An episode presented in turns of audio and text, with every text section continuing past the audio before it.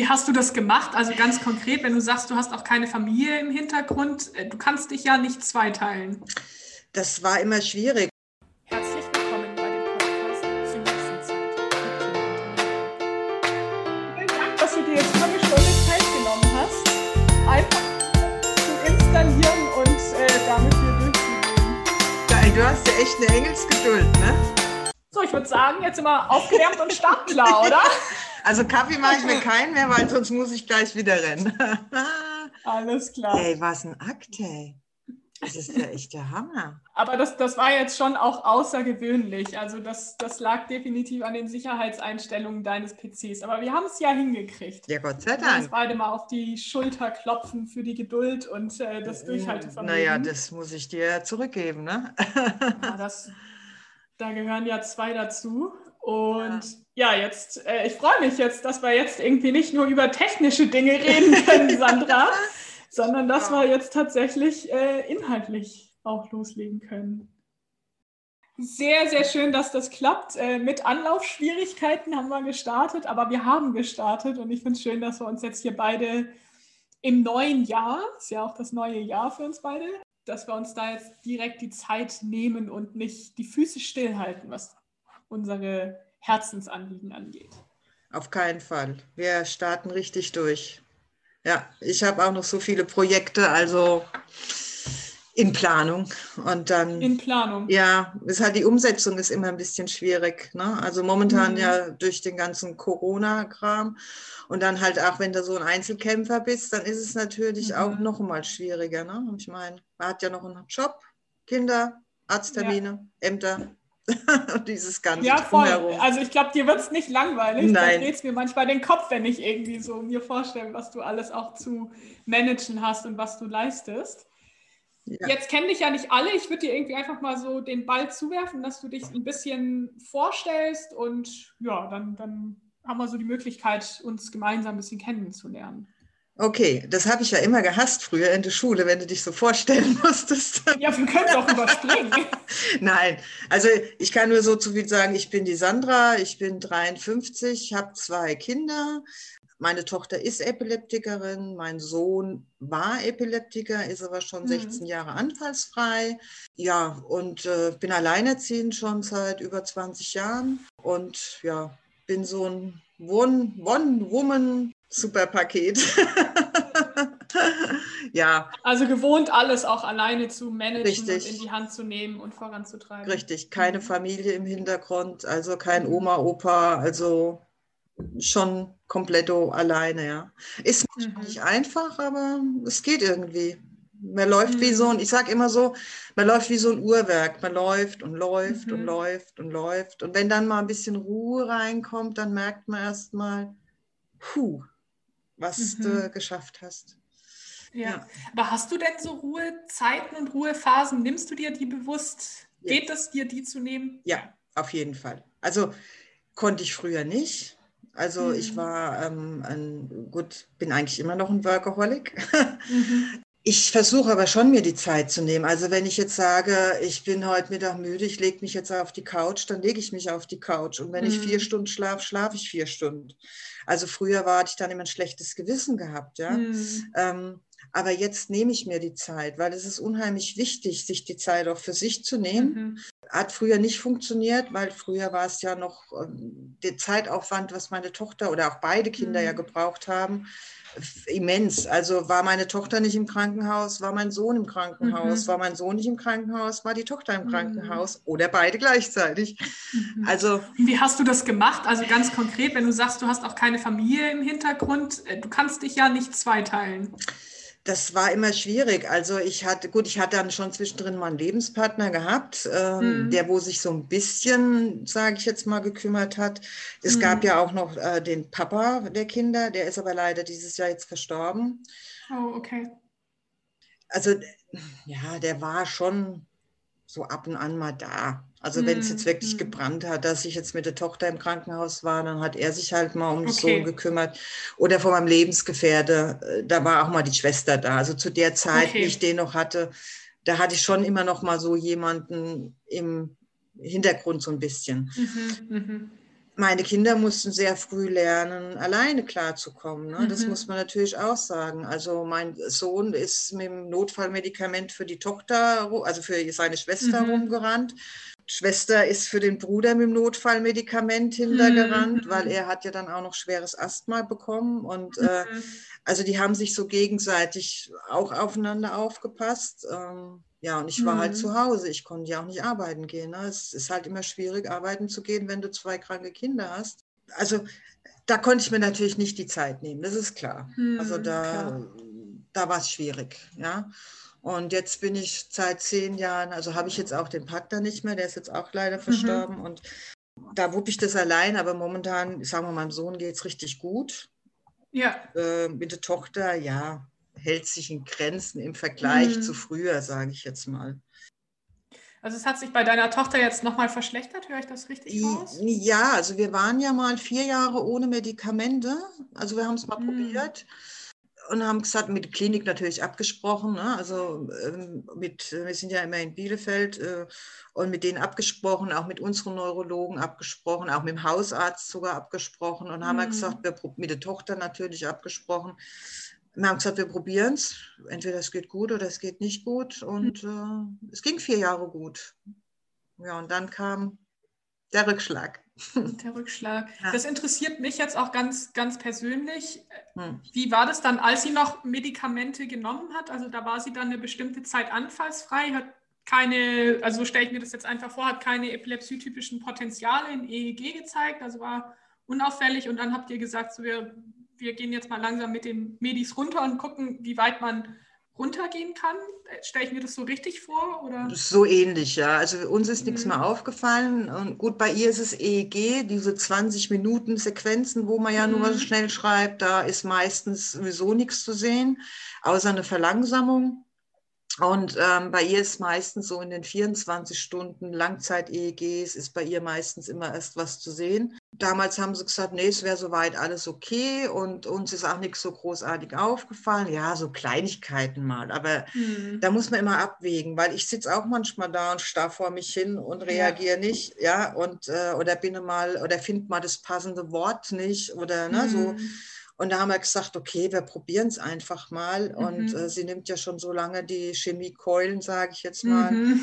Und ähm, ja, wir haben es einfach gemacht. Also es ging gut, vier Jahre. Also mhm. mir ging es auch richtig gut. Was ja genial ist, vier Jahre ist ja eine richtig lange Zeit, ja. anfallsfrei ohne Medikamente. Ja, ne? also viele haben uns für verrückt erklärt. Und natürlich, wie es dann wieder passiert ist, haben danach viele gesagt, ah, guck, das hast du jetzt davon. Und da ist er, du, wer das vor, wer weiß nie, was passiert wäre, wenn es anders da gelaufen wäre. Ich wollte gerade sagen, also das ist ja, das hätte vielleicht unter einer Medikation genauso stattgefunden. Und jetzt aus so einer betroffenen Perspektive heraus muss ich auch sagen, hey, das waren aber vier Jahre ohne Medikamente, genau. was einfach sau wertvoll ist. Ja. Und wenn es dann halt nicht mehr klappt, dann muss man reagieren. Aber genau. ich kann das sehr, sehr, sehr gut verstehen. Ja das einfach zu testen. Ja, also jetzt natürlich, wenn es jetzt nochmal so wäre, wüsste ich nicht, ob ich es nochmal machen würde, muss ich ganz mhm. ehrlich sagen. Also da würde ich dann schon, ah, also keine Ahnung, also da glaube ich, würde ich, ich würde es glaube ich nicht mehr wagen, weil ich glaube, bei der Vanessa wird die Epilepsie immer da sein. Mhm. Weil sie hat ja gestartet mit einer Ronaldo-Epilepsie, die ist ja, mhm. wo es immer heißt, die harmloseste, die verwechselt und dann kam ja, sie hat es auch nur nachts gehabt. Äh, mhm. Gut, was bedeutet, dass du jahrelang nachts nicht geschlafen hast? Ich wollte gerade sagen, nur nachts, also nicht so prickelnd. Das stelle ich mir jetzt nicht so beruhigend vor als Mama. Nee, nee, das war schon, war schon hart, ja, weil sie ja mehrmals mhm. nachts äh, Anfälle hatte Ui. und äh, du hast eigentlich vier, fünf, sechs Jahre überhaupt nicht geschlafen. Also, mhm. und dann kam ja mhm. noch der Sohn hinzu, der hat sie dann auch nur nachts gehabt. Also hatte ich. Ist dein Sohn älter oder jünger als jünger, deine Tochter? Der ist zwei Jahre okay. jünger.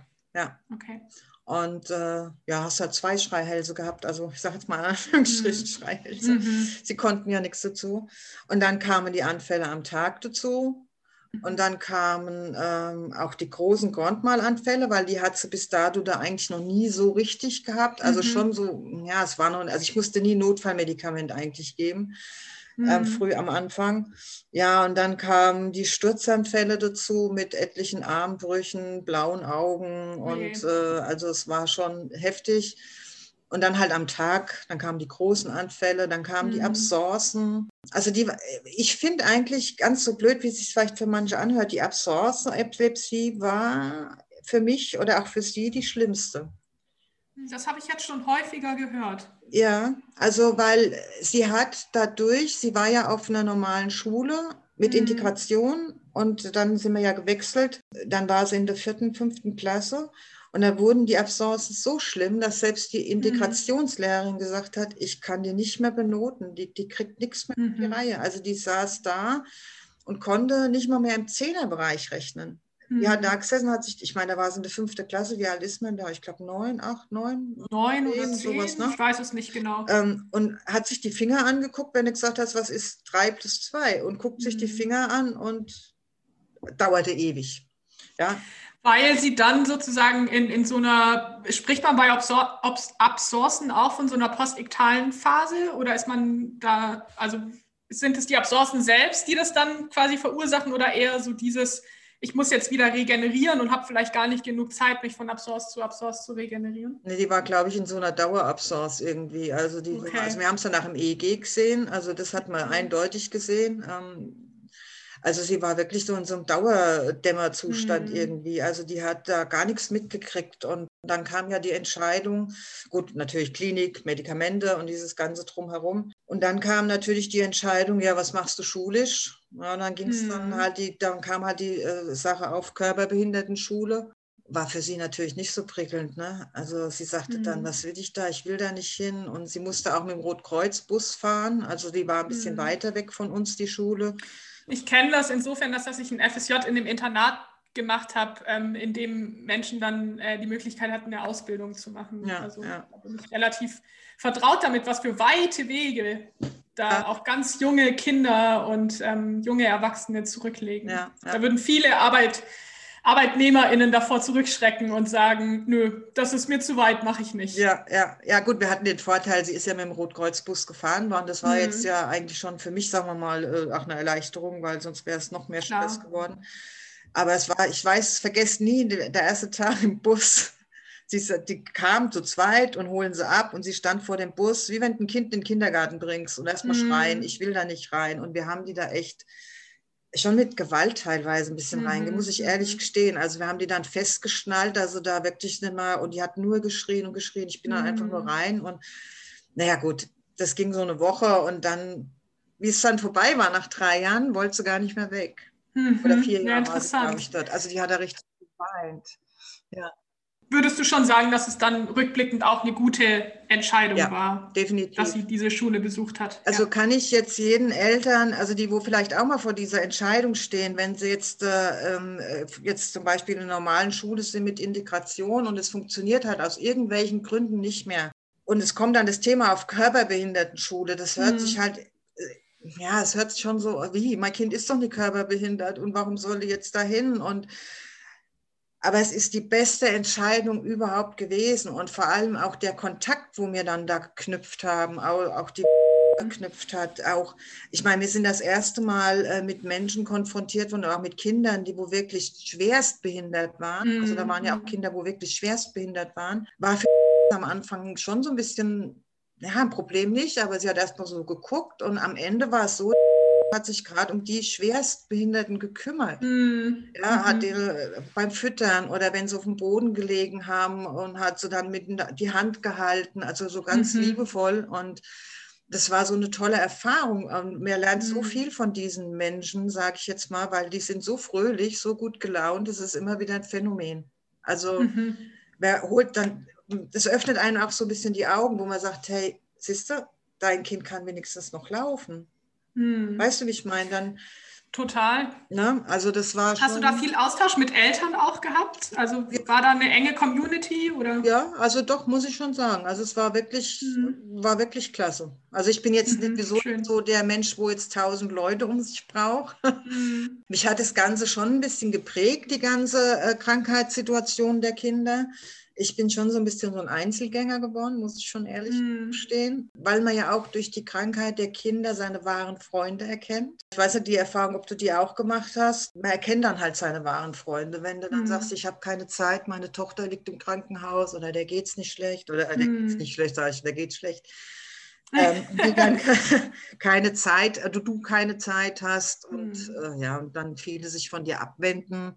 Mhm. Daran erkennst du halt die wahren Freunde. Ne? Mhm. Und äh, ich bin schon so ein, ja, also ich bin schon so ein Einzelgänger mehr. Also ich suche schon Kontakte und rede auch gerne, höre gern zu. Ich bin so eher der Zuhörer eigentlich. Mhm. Ich erzähle auch gern von mir, der wo es wissen. Mhm. Oder jetzt wie jetzt mit dem ganzen Projekt ähm, bin ich sehr offen. Das war ich eigentlich schon immer. Aber Hm. Ich höre so ein bisschen raus, dass du dich zur Einzelgängerin entwickelt hast. Also würdest du sagen, dass, dass das, ich weiß jetzt nicht, wie weit ich sozusagen zurückgehen muss, aber dass es dann schon früher eher nicht so deine Grundpersönlichkeit war, auch alles vielleicht alleine mit dir zu regeln, sondern dass, dass das ja sich über die Zeit entwickelt hat aus, aus diversen Erfahrungen dann auch?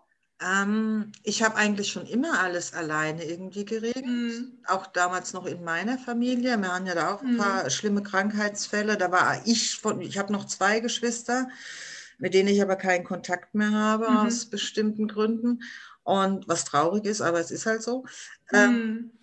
ähm, da war ich schon auch immer diejenige, wo sich um alles gekümmert hat, wenn Mhm. Mama es schlecht ging, Papa es schlecht ging oder wie mein Mhm. Papa Krebs hatte. Und ich war auch bei ihm dabei, wie er gestorben ist. Ich war die alleine Mhm. mit ihm da, weil das hätte kein anderer geschafft. Äh, Gut, hat auch keiner gefragt, wie schaffst du das? Also von dem Mhm. abgesehen.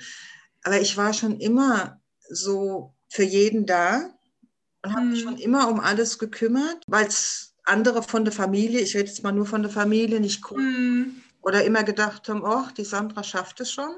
Ist ja auch geschickt, wenn man so eine Person in der Familie hat. ne? Ja, aber es hat sich nie jemand gefragt, wie schafft sie das eigentlich? Mhm. Also es gab natürlich auch Zeiten, wo ich äh, mit Depressionen ein bisschen zu kämpfen hatte oder Mhm. auch, wo ich so Kilos verloren habe, dass es schon grenzwertig war, was man Mhm. heute nicht mehr glauben kann. aber Was ja gut ist. Also ja, wenn du da, wenn du da äh, Schwierigkeiten damit hattest, dann ist das ja, also würde ich jetzt einfach mal spontan sagen, auch ein gutes Zeichen, dass du das, ja, die Phase auch hinter dir lassen ja, ja. kannst. Gut, da haben meine Kinder natürlich dann, ne? weil ich meine, Mhm. man hat ja Kinder und für die ist man ja dann da. Ne?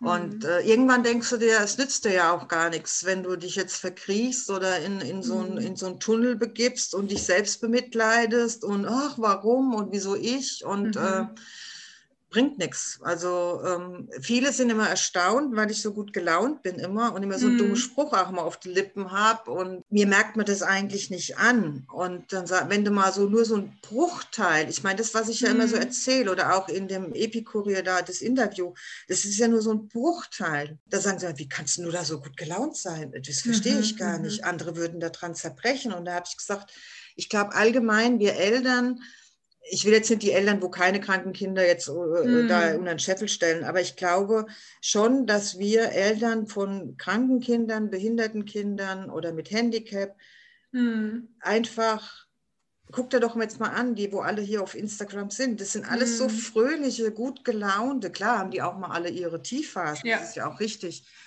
Aber das stärkt einen einfach so ein bisschen. Ich glaube, Mhm. ich habe jetzt gerade irgendwie den Faden verloren. Das macht gar nichts. Ich weiß auch nicht, wie wir gestartet sind, aber ich finde, das ist gerade eine, eine spannende Richtung, in die wir uns entwickeln. Ja.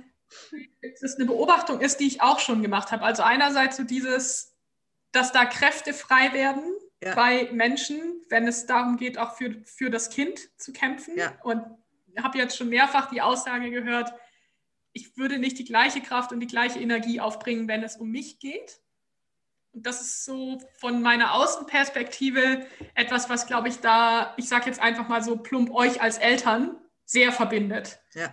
Und gleichzeitig aber auch dieses, also ich meine, es gibt ja verschiedene Möglichkeiten, damit umzugehen, aber viele lernen dann tatsächlich auch, es äh, lohnt sich nicht, defizitorientiert darauf zu schauen, sondern wirklich, was, was klappt denn und ähm, positiv bestärken und das sehen, was, was geht und was da ist und einfach wertschätzen zu können, wenn es auch mal gute Momente, anfallsfreie Tage gibt, wenn es kleine Fortschritte sind, die vielleicht nicht unbedingt, wenn man es mit anderen Kindern vergleicht, jetzt altersgemäß sind, mhm. aber das ist auch nur irgendjemand oder wie auch immer, das wurde mal festgelegt. Deswegen kann ich es doch trotzdem feiern, wenn mein Kind dann sitzen kann oder krabbeln kann und wenn es halt einfach zwei Jahre später ist. Es kann es. Ja. Das, das, das ist sowas irgendwie, das finde ich so schön, das auch so zu sehen, hey, da ist so viel Liebe in so vielen Familien, die so spürbar ist und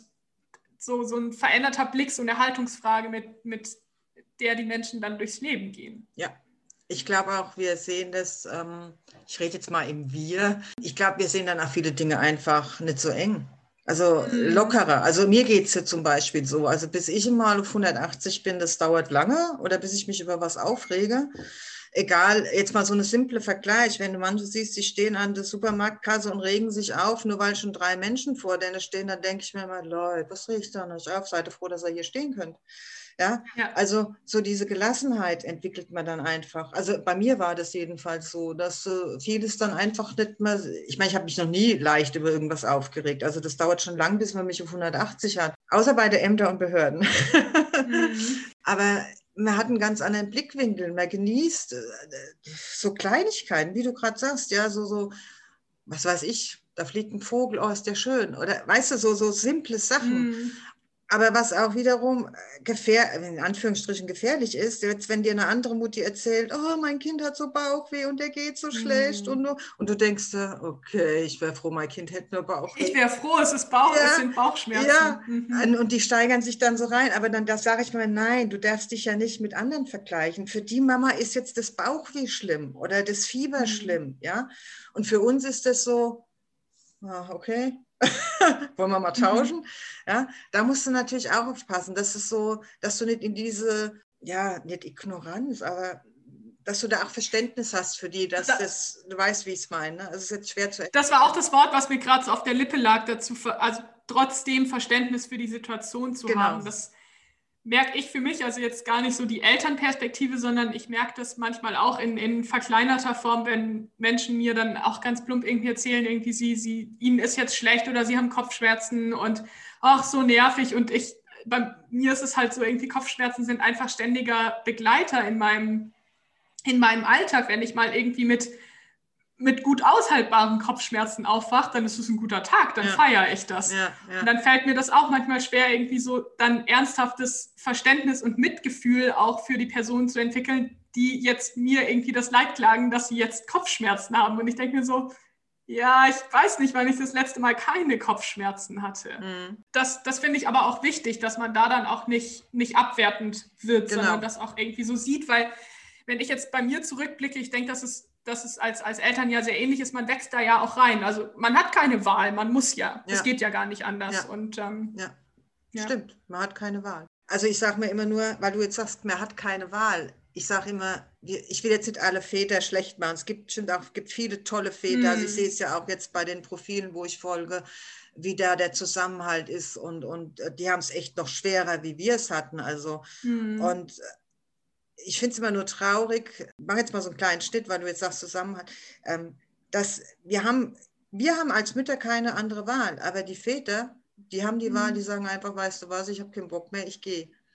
Nicht alle. Es gibt vielleicht mhm. auch die Einzelfälle, wo vielleicht die Mütter sogar gehen, aber ich glaube, meistens sind es dann echt die Männer. Also ich kenne einige, ähm, wo dann, äh, oder auch wenn wir noch in, mit, in der Schule waren mit Körperbehindert, wo dann, wo du viel Kontakt hattest, wo dann echt die Männer, ich sage es jetzt mal, wenn ich sagen darf auf dem Podcast, den gezogen haben. Äh, hm. Wenn ich schneide, machst du einen Piep drüber. Ich, ich vielleicht mache ich einen Piep drüber, aber äh, ich glaube, es können sich dann alle ja ausmalen, was das heißt. Und sich dann einfach vom Acker machen. Und da frage hm. ich mich dann hm. auch, ja, super, haben wir eine Chance, uns vom Acker zu machen? Klar, ich könnte jetzt auch sagen, ich setze mein Kind irgendwo aus oder so, hm. ne? also jetzt hm. mal so krass gesagt. Also du hast schon recht, wir haben eigentlich gar keine andere Wahl, als hm. äh, da zu sein. Wir müssen das Beste draus machen. Das ist einfach so. Ja, so wie die ja. Betroffenen ja auch das Beste draus machen. Die einen können es besser und die anderen können es weniger besser. Und meine mhm. Tochter ist Gott sei Dank so jemand, die kann das recht gut. Also mhm. die ist schon, ist schon stark. Also gut, dieses Jahr war jetzt ein bisschen hart. Mhm. Ähm, aber sie gibt nicht auf. Also sie ist eine Kämpferin. Und weil ich ihr das auch so versuche beizubringen und zu sagen, hm, das hey, wollte ich gerade fragen, ob da nicht auch viel so deine Erziehung und dein Vorleben auch mit reinspielt. Ja, wo ich sage, hier, das ist keine Option. Du darfst aber auch gern mal weinen, du darfst auch gern mal traurig sein, du darfst auch hm. gern mal, was weiß ich, auf ein Kissen einschlagen oder sonstiges. Ähm, ähm, aber es bringt nichts. Immer wieder Kopf mhm. hoch, weitergehen und da öffnet sich eine andere Tür und trotzdem noch positiv. Sie, sie ist ja auch so ein fröhlicher Mensch, also mhm. und so ein lustiger Mensch. Gut, wir haben halt beide denselben Humor und äh, mhm. Klar sagt sie manchmal, Mama, du bist doof. wenn ich sage, das gehört ja auch dazu. Ja, wenn ich mal wieder sage, ne, warst du wieder bei der rosa Elefanten? Also bei uns heißt es ja, wenn es einen Anfall hat oder mal abwesend mhm. ist, sie war bei der rosa Elefanten, weil sie ist ja der mhm. riesen Elefanten-Fan. Immer, nee, war ich jetzt gerade nicht. Aber wir haben da halt unseren Humor und ähm, mhm. bringt ja auch nichts. Also Absolut. Du hast es jetzt schon so ein bisschen angedeutet, gerade mit den rosa Elefanten. Ich bin ja super neugierig. Ich habe das jetzt so am Rande mitbekommen. Ich muss sagen, ich bin auf deinen Account über Manu gekommen. Also als es darum ging, hier diese, diese Interviews zu planen auf ihrem Account, dann meinte sie ja, dass äh, irgendwann dann auch noch Sandra von Epi Paulinchen am Start ist. Und ich dachte irgendwie so, oh, muss, man, muss man wohl kennen, habe ich nur irgendwie verpasst.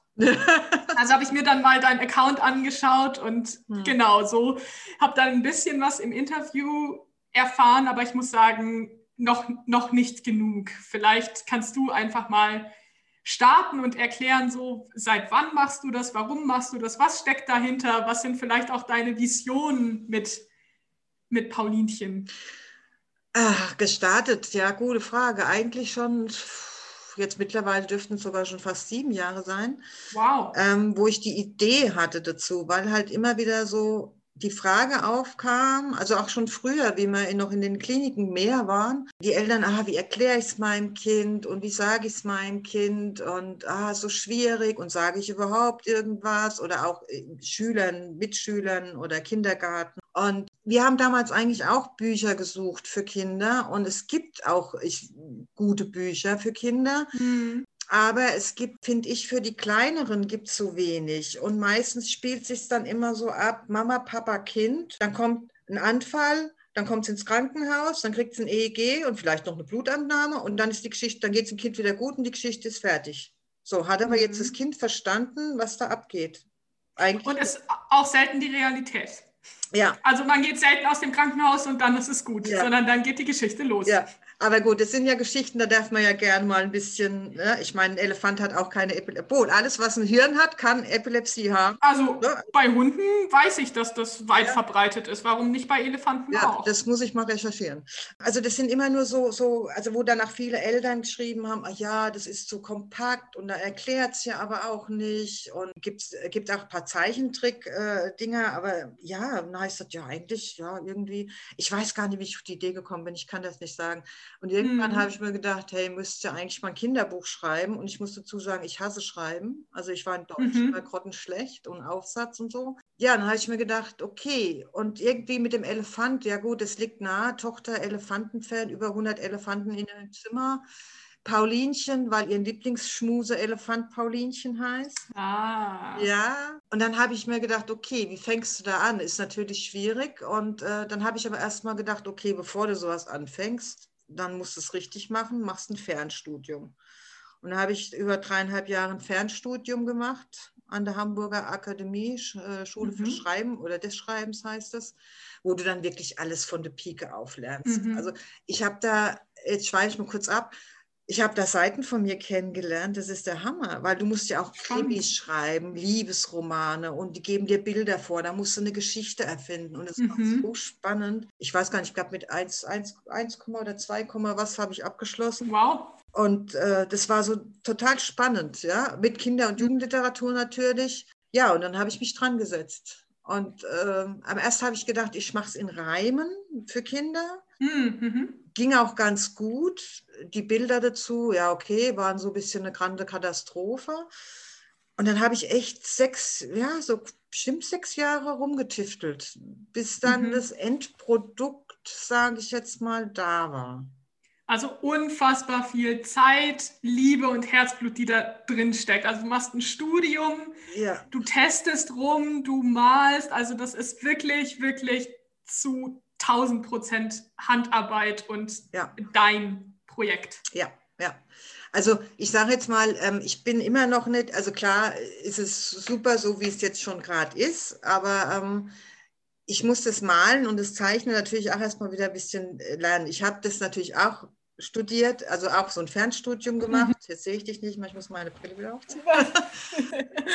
habe ich auch ein Fernstudium, weil ich hatte ja auch mal eine Malschule aus der Not heraus, weil ich ja nicht arbeiten gehen konnte, mhm. habe ich eine Malschule gegründet und äh, muss jetzt natürlich, musste das jetzt auch erst wieder mir beibringen, ja, mhm. diese Zeichenkunst, sage ich jetzt mal. Mhm. Ich bin auch kein gelernter Illustrator, ja, aber mir ist schon wichtig, dass jetzt zum Beispiel, es soll schon meine Handschrift bleiben, es mhm. soll so schlicht und einfach wie möglich gestaltet sein, auch von den Bildern her, ohne mhm. Hintergrund und Bromborium hinten dran. Wie gesagt, das hat sechs Jahre gedauert. Und wenn ich dann überlege, in einem Jahr zwei Bücher gemacht zu haben, ist dann mhm. schon wieder, pf, ja.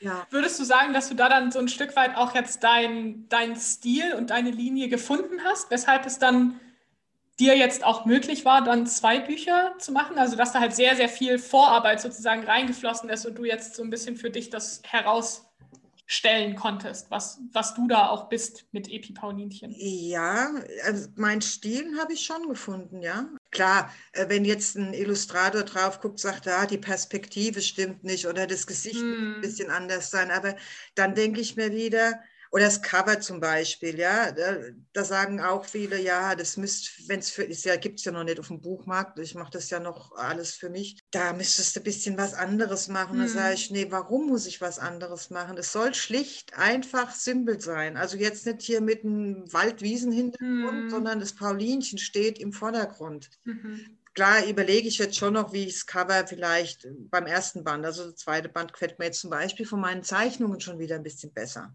mhm, ja, wie jetzt mhm. der erste. Ja, und ähm, beim dritten Band muss ich mal gucken, da bin ich ja gerade bei.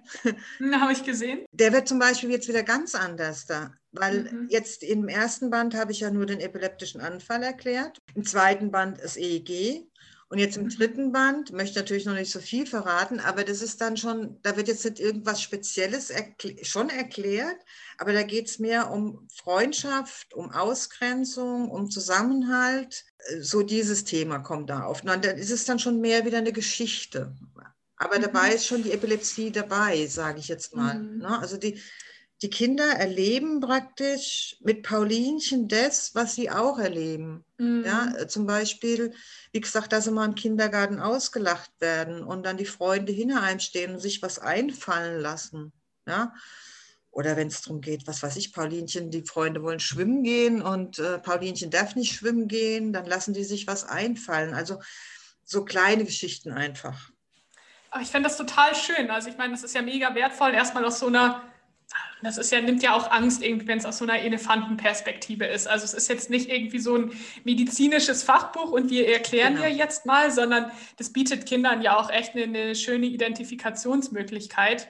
Richtig. Und dann irgendwie einerseits so fachlich aufzuklären, auch die Angst zu nehmen. Also EEG klingt ja auch erstmal total dramatisch ist es ja nicht. Also da, da, brauchen die Kinder ja auch gar keine Angst davor zu haben. Aber ja. natürlich sieht es vielleicht auch erstmal ganz schlimm aus, wenn da ganz viele Kabel sind und was passiert und vielleicht wurden sie davor schon mal irgendwie gepikst zum Blut abnehmen und dann, das sieht viel weniger dramatisch aus und tut, tut aber mehr weh. Ja.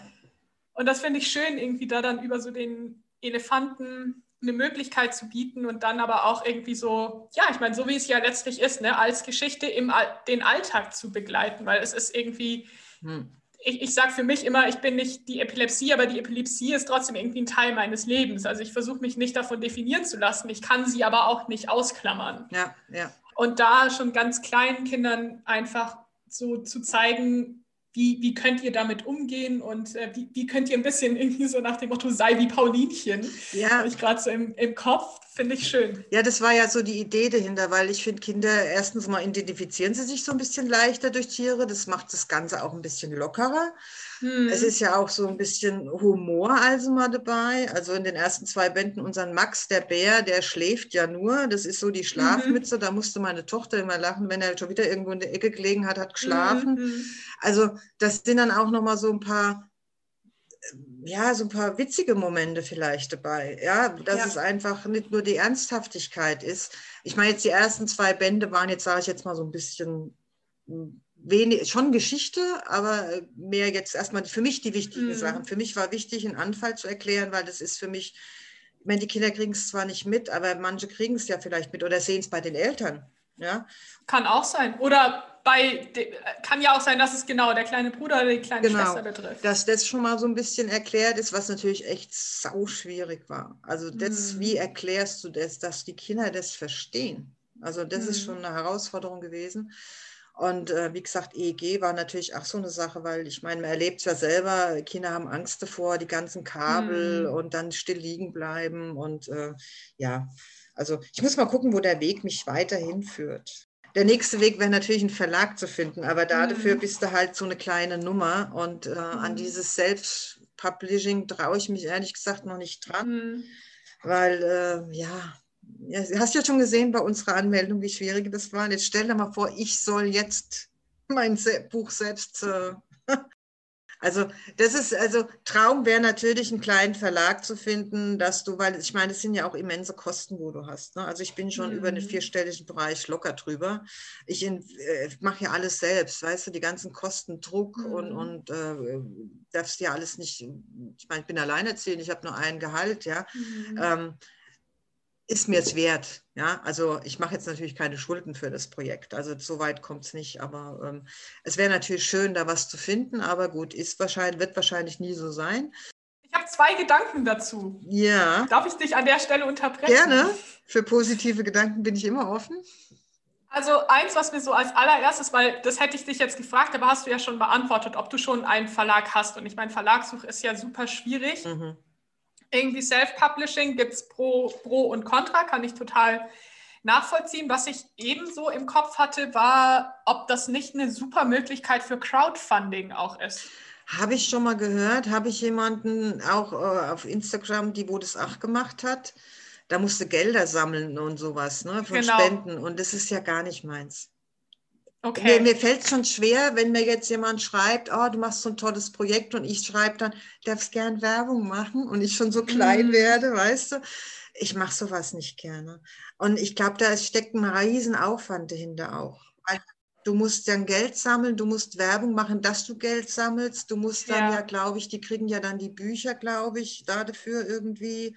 Das kannst du ja, also bei diesen Plattformen kann man ja immer das ist ja das Attraktive auch festlegen, was, also was, was haben die Leute, die spenden auch quasi ja. für, ein, für einen Benefit davon. Und das sind ja dann Sachen, die quasi nur also, zustande kommen, wenn man in einer bestimmten Zeit eben eine bestimmte Menge an, an Geld sammelt. Ja. Aber klar, man muss natürlich Werbung für machen, kann ich auch verstehen, fällt mir auch immer schwer. So dieses, es hat so was Selbstdarstellerisches. Nee, nee das, das ist nicht meins. Also ich habe das okay. bei der gesehen, die hat da anscheinend auch ganz, die lebt auch davon, hat so einen kleinen Verlag, mhm. sage ich jetzt mal, gegründet.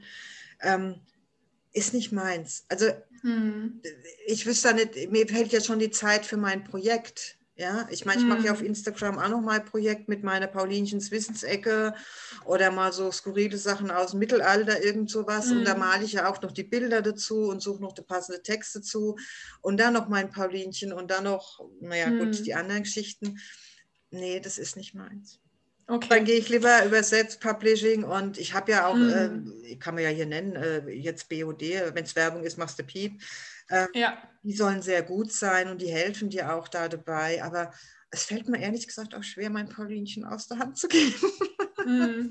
Ja, ich meine, das ist natürlich der Vorteil beim Self-Publishing, dass du es nicht ganz aus der Hand gibst. Also du hast es immer noch selbst in der Hand. So ein bisschen, das ist, ja. glaube ich, schwieriger, genau, schwieriger, wenn du es an den Verlag rausgibst. Ich glaube aber auch bei dem Self-Publishing, so um, um, diese Werbesache wirst du da auch nicht drum rumkommen nee, tatsächlich. Nee, das ist schon richtig. Aber ja. ich, ich mache jetzt erstmal so weiter. Ich meine, so ein paar, mm. mir war es jetzt schon mal wichtig, die, wo ich jetzt schon glücklich gemacht habe. Und ähm, wie gesagt, wenn jetzt mal Lesungen, ich, äh, das ist halt das Problem, du kannst momentan keine Lesung machen. Ich würde mhm. ja gerne in mhm. die Epilepsiekliniken fahren. Ich würde auch bis Ach, nach Bielefeld cool. fahren oder sowas.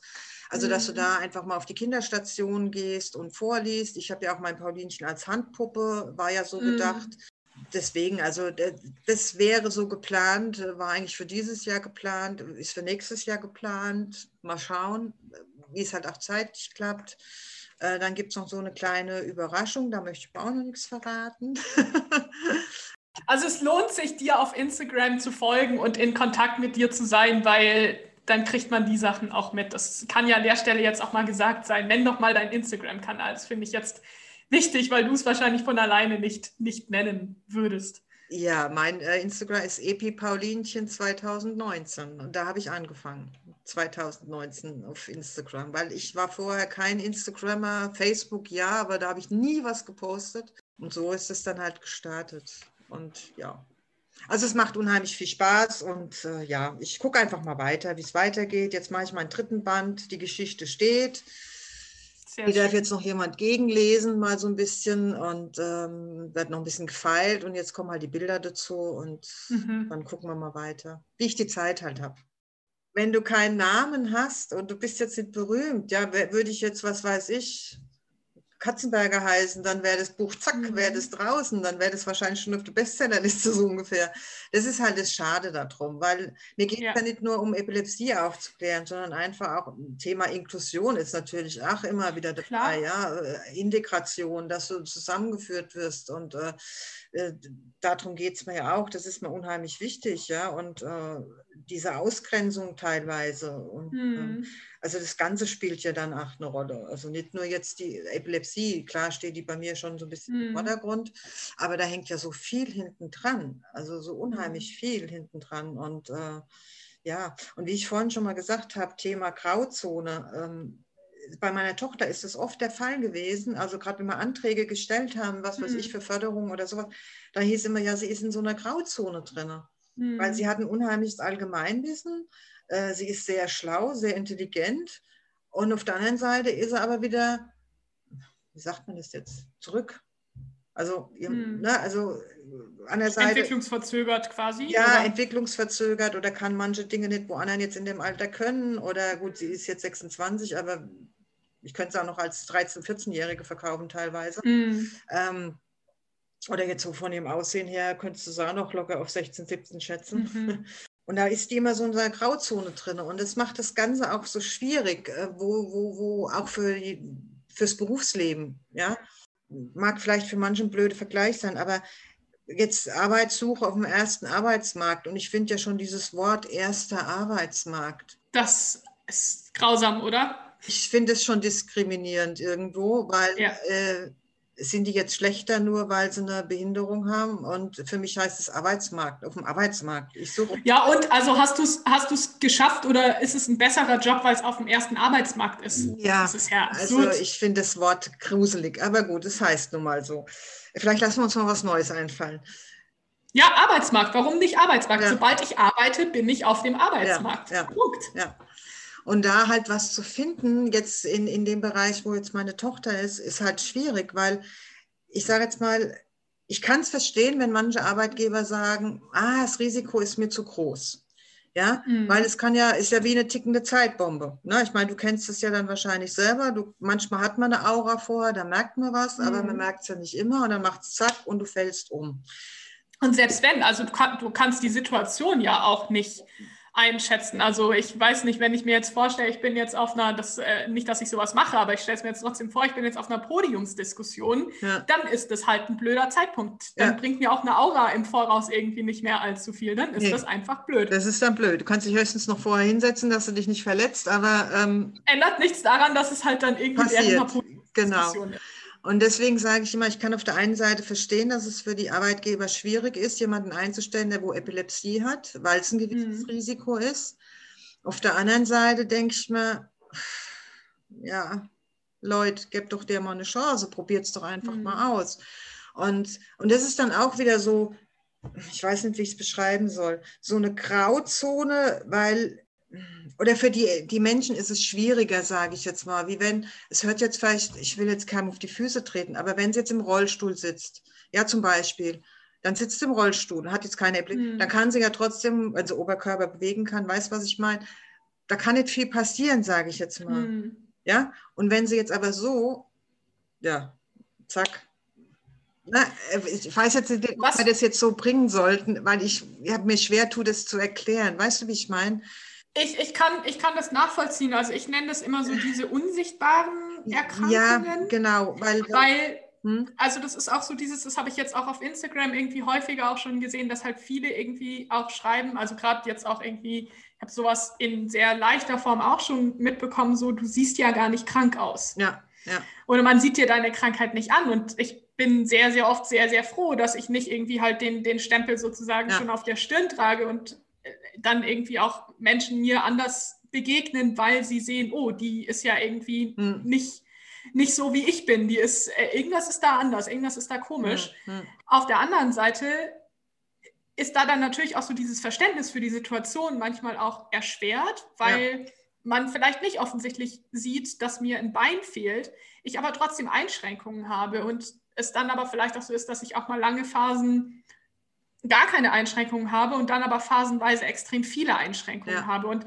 auch, auch das ist so etwas, wenn ich da jetzt so aus meiner ganz persönlichen Erfahrung spreche, es ist ja für Arbeitgeber auch schwer. Ja. Also man selbst lebt mit diesen Fragezeichen, aber ein Stück weit trägt man diese Fragezeichen ja auch mit ins Berufsleben. Ja. Und das erfordert, also da bin ich, ich hole jetzt lange aus, aber ich komme gleich zu einer Frage sozusagen da ist es dann manchmal irgendwie so, dass das Wort Epilepsie fällt und ich finde, das sind dann so zwei, da gibt es zwei Extreme. Entweder das ist so, ah ja, okay, so ist ja nicht, ist ja nicht so schlimm, es sieht, also so, du siehst auch gesund aus, du redest hier normal mit mir, ich, ich sehe da jetzt irgendwie keine Problematik, hm, was hm. oft dann ja auch so zeigt, da ist einfach kein Wissen da.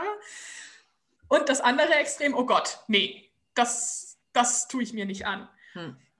Und es ist immer, da hatte ich es auch mit Manu eben davon, sehr, sehr viel Verantwortung, die bei uns als Betroffenen oder dann auch aus, ähm, bei den Eltern liegt, aufzuklären, Angst zu nehmen, Realitätscheck und Abgleich zu machen. Ja. Und da würde mich jetzt auch einfach interessieren, was sind da so deine Erfahrungen? Wo war Offenheit? Wo seid ihr an Grenzen gestoßen? Und was würdest du dir auch, auch wünschen? Oh. was ich mir wünsche, natürlich, dass sie meine Tochter wieder in ihren Job arbeiten kann. Sie hat ja Bäcker mhm. gelernt. Aber was wir wahrscheinlich mittlerweile jetzt gecancelt haben. Also das wird okay. wahrscheinlich nichts werden. Ja, selber, ähm, sie schafft es momentan nicht mit dem Aufstehen, mhm. weil mit, der, mhm. mit den Anfällen haben sie zwar ganz gut im Griff, aber sie hat dann doch noch relativ viel kleinere Anfälle, so kurze mhm. Aussetzer. Und ähm, sie sagt selber, und sie hat das Glück gehabt bis jetzt, dass sie immer erst um drei oder um vier Uhr anfangen musste. Also auch in der Lehre musste sie erst um vier mhm. Uhr anfangen. Sie hat ja ein Berufsbildungswerk in Würzburg gelernt, in Don Bosco. Und jetzt war sie ja auf dem ersten Arbeitsmarkt. Ein, Sie hat es erreicht, Sandra. Ja, aber auch nur ein Jahr und äh, mhm. da musste auch erst um drei anfangen und außer samstags um zwölf und das war schon hardcore für sie. Ähm, aber da zu diesem Thema, da ist es leider dann ja auch so, also die Erfahrung, erst super nett und ja, klar, wir engagieren uns ja für Menschen mit Handicap und ba, ba, ba und bliblablub und stehen auch in der Öffentlichkeit und hin und her. Mhm kriegst ja eine Zahlung, wenn du jemanden einstellst mit Behinderung, mhm. eine Förderung. Ja, und sobald die Förderung dann mal irgendwann abgelaufen mhm. ist, dann wirst du rausgemobbt. Mhm. Also so war es bei uns. Ist es dann das quasi, dass so eine, da kenne ich mich tatsächlich nicht, nicht mit aus, dass man diese Förderung quasi eine bestimmte Zeit bekommt. Ich hatte das immer andersrum sozusagen nur im Kopf, aber wie gesagt, mich nie damit auseinandergesetzt, dass gerade auch kleine Betriebe, wenn sie keine Menschen mit Behinderung einstellen, mhm. auch ja quasi eine, eine, Abschlagszahlung oder ich weiß nicht, wie man es nennt, ja, aber so, so eine Art so Strafe eine, sozusagen so bezahlen. Eine Zahlung machen. Ich glaube, das geht aber erst ab einer bestimmten, ich weiß gar nicht, ob es ab einer bestimmten äh, Mitarbeiterzahl das geht, das kann ich dir jetzt ah. gar nicht ah. genau sagen. Ähm, ich weiß jetzt nicht, wie lange da die Zahlung gelaufen wäre. Ich muss mich da nochmal schlau machen, aber irgendwie war das halt merkwürdig, weil erst alles super war, alles super war mhm. und wir halt ausgemacht haben, wenn was nicht läuft, mit mir telefonieren. Und, äh, und dann auf einmal, ja, gut, sie hatte dann einen Arbeitsunfall, wahrscheinlich epileptisch bedingt, äh, mhm. äh, mit einer leichten Gehirnerschütterung, weil da der Wagen auf so draufgefallen ist. Und das war dann schon für ihn so ein No-Go-Kriterium. Mhm. Und äh, dann habe ich gesagt, Arbeitsunfälle passieren. Wir können nicht sagen, ob es epileptisch war. Ja. Ähm, Man kann auch über seinen eigenen Fuß stolpern. Richtig, und andere sind öfters krank, aber gut. Es ist ein anderes Thema. Ich meine, es ist jetzt halt so dumm gelaufen, aber für meine Tochter war das halt natürlich schlimm. Ja, weil mhm. die Art und Weise, wie das gelaufen ist. Also die wollte da nicht mehr hin. Ich habe das, die redet ja auch nicht viel und dann hat, habe ich gemerkt, irgendwas stimmt nicht, weil ich habe sie jeden mhm. Morgen gefahren. Ja, bis es dann halt mal rauskam. Und dann haben wir halt einverständnismäßig gekündigt, weil er hätte eigentlich ja nicht so einfach kündigen können. Also es mhm. muss auch mhm. bewilligt werden vom Landeswohlfahrtsverband und so. Und ja, das heißt, es war auch die Situation für deine Tochter nicht mehr tragbar. Nee, nee, also für mich auch nicht mehr. Also ich habe dann zu ihr gesagt, also wenn du da noch hin willst, dann gerne, aber ich, ich würde sagen, das tut dir nicht gut, es tut deiner Epilepsie nicht gut, weil mhm. du hast dann mhm. natürlich schon gemerkt, die Anfälle wurden mehr, ähm, mhm. ähm, weil Stressfaktor ist für sie, also für sie ist der Hauptauslöser eigentlich immer Stress. Ähm, okay. Und ähm, ja, und da haben wir dann beide gesagt, das bringt nichts, also mhm. es hätte da nichts mehr gebracht. Also der hat ja nur noch aufgetroffen, so sage ich jetzt mal. Mhm. Und ja, hat nichts gebracht. Aber Einsicht gleich null und von daher, ähm, ja, ich habe das natürlich ähm, beim Integrationsfachdienst mit unserer netten Frau äh, besprochen und habe auch gesagt, mhm. habe es auch im Arbeitsamt unserer Sachbearbeiterin so erzählt, so wie ich es jetzt dir eigentlich auch erzähle, dass ich das Gefühl habe, so und so sieht es aus. Und äh, also wenn er nochmal eine Empfehlung ausschreibt, also bitte nicht bei ihm, weil das bringt nichts. Mhm. Und wurdest du da dann gehört? Also von wem? Nehmen die das dann? Ja, vom Arbeitsamt, von, vom Integrationsfachdienst oder denkst du so, die nächste Person gerät da jetzt wieder in eine ähnliche Situation wie deine Tochter rein? Das wäre ja vermeidbar. Ähm, ja gut, bei, in der Firma jetzt wäre es vermeidbar, sage ich jetzt ja. mal. Ähm, äh, klar, ich meine, ich bin damit in die Öffentlichkeit gegangen. Am Anfang war ich natürlich so wütend, da hätte ich am liebsten den in der Luft zerrissen, aber das machst du natürlich nicht, weil sie mhm. soll ja in der mhm. Branche, sollte sie ja noch weiterarbeiten und du weißt ja, hm, ne? Mhm. Ähm, musste ich ja immer ein bisschen zurückhalten. Ich habe das halt dann durch gewisse Posts äh, rausgelassen. Äh, ja. Und äh, vom Integrationsfachdienst ja, also da haben wir totale Unterstützung, mehr wie vom Arbeitsamt, mhm. muss ich dazu sagen. Äh, Arbeitsamt ist so, so ein heißes Thema, weil äh, wir haben ja eine Reha-Beraterin und die kennen, mhm. wir, die kennen wir noch nicht mal. Also die, okay. die hat, sie hätte einmal beim Gespräch dabei sein sollen, nachdem sie ihre Lehre beendet hatte, wo wir der erste Arbeitsamttermin hatten. Und äh, waren wir auch dort und äh, ja, und dann sagt die Sachbearbeiterin, ja, die Frau so und so müsste eigentlich da sein. Vom Reha-Team heißt es, ja, es wäre mal nett, weil die haben wir schon seit drei Jahren und ich kenne die noch nicht einmal. Krass. Weil die andere in die Rente gegangen ist und das war eine super nette. Und die ist nicht erschienen. Und wir wussten alle nicht, warum mhm. sie nicht erschienen ist. Und äh, ja, dann hatten wir halt, also die Sachbearbeiterin, muss ich dazu sagen, ist sehr nett, sehr, sehr nett. Ähm, haben halt ein paar Bewerbungen gekriegt, aber ja, und mhm. dann der Fahrdienst, das ist natürlich auch so eine Sache. Ne? Mhm. Wir haben ja damals, wie sie angefangen hat zu lernen, ähm, die Frage kam ja auf, wenn sie Bäcker lernt, wir müssen uns klar sein, sie wird wahrscheinlich nie einen Führerschein machen können. Nachts um die Uhrzeit mhm. fahren keine Busse und Bahnen. Wir brauchen dann einen Fahrdienst. Ja, kein Problem, ja, das kriegen wir schon hin. So, dann hat sie ausgelernt und du hast einen Fahrdienst beantragt und da kam eine Absage vom Arbeitsamt. Und was ist die Begründung gewesen? Oh, da müsste ich nachgucken. Das, okay, das, okay, das hätte das, mich jetzt interessiert. Das kann ich dir, das, das kann ich dir mal irgendwann nochmal als Wort ja. Und dann kannst du vielleicht, kann man es vielleicht ja nochmal, oder könnte man nochmal ein extra Ding machen. Ja. Äh, das kann ich dir jetzt gar nicht sagen, was da die Begründung war. Ich glaube, mich zu erinnern, dass es so ungefähr, ja, sie hätte es ja schon vorher gewusst, dass da keine Busse fahren. Sie könnte ja auch mit dem Fahrrad fahren oder laufen oder wie auch immer. Das sage ich ja klar. Du, Fahrradfahren ist auch eine super Idee, wenn man auch regelmäßig noch Anfälle hat. Ja, eben. Nachts alleine im Dunkeln, finde ich klasse. Ja, oder mal so 15, 20 Kilometer. Äh, ne? Ja, also die Begründung. Bei minus 10 Grad, das kann man schon mal machen. Die Begründung war schon sehr witzig, äh, eigentlich. So ähnlich war sie, glaube ich. Mhm. Und ähm, natürlich, äh, wie man mich, wenn mich manche, die wo mich kennen, wissen dann natürlich, Frau Stenger lässt sich sowas nicht gefallen. Ich bin natürlich gleich zum Anwalt gegangen. Ich mache da gar mhm. nicht lang rum. Und äh, wir haben geklagt. Dann haben wir bei der Frau Integrationsfachdienst das Thema auch angesprochen und die hat sich dann auch nochmal gekümmert. Dann hat sie gesagt, wir hätten noch den Landeswohlfahrtsverband. Mhm. Das Ganze dauert ja, dieses ganze Prozedere. Dann haben wir vom Landeswohlfahrtsverband endlich das Okay gekriegt, dass die den Fahrdienst übernehmen mit einer Eigenbeteiligung von 23 mhm. Euro im Monat, was okay ist. Das ist okay. Meine, Bus, Busfahrkarte oder so zahlt man ja. Zahlt man Richtig. Ja also ein Fahrdienst kostet eine einfache Fahrt zu ihrer damaligen Arbeitsstelle 40 Euro. Ne? Und mhm. rechnet es mal mal fünf. Ja, ja. Weißt du, also das ist, finde ich, auch legitim irgendwie, auch wenn sie dann Geld verdient, dann in Eigenanteil. Was, du, was du da im Monat für Kosten hast. Ne? Das ja. geht ja schon dann in die Tausende. Ne? Wenn du mhm. 40 mal 5 sind ja schon äh, 200, 400, 600, 800 ja. Euro im Monat. Ja gut, äh, aber da hat sie ja dann ihren Job verloren gehabt schon. Und Arbeitsamt haben wir jetzt die Klage sozusagen gewonnen. Mhm. Aber da speisen sie mich jetzt äh, mit einem minimalistischen Beitrag ab. Also da äh, ich übernehme, normal hättest die rechnen dann nur das Kilometergeld natürlich. Also ich kriege mhm. keine 40 Euro Fahrtkosten pro Tag. Mhm. Ähm, und dann habe ich einen Löwenanteil von 90 Prozent zu tragen. Also ich kriege, ich kann es mal sagen, ich kriege 260 Euro. Für das ich ein ganzes Jahr lang meine Tochter nachts um drei zur Arbeit gefahren habe.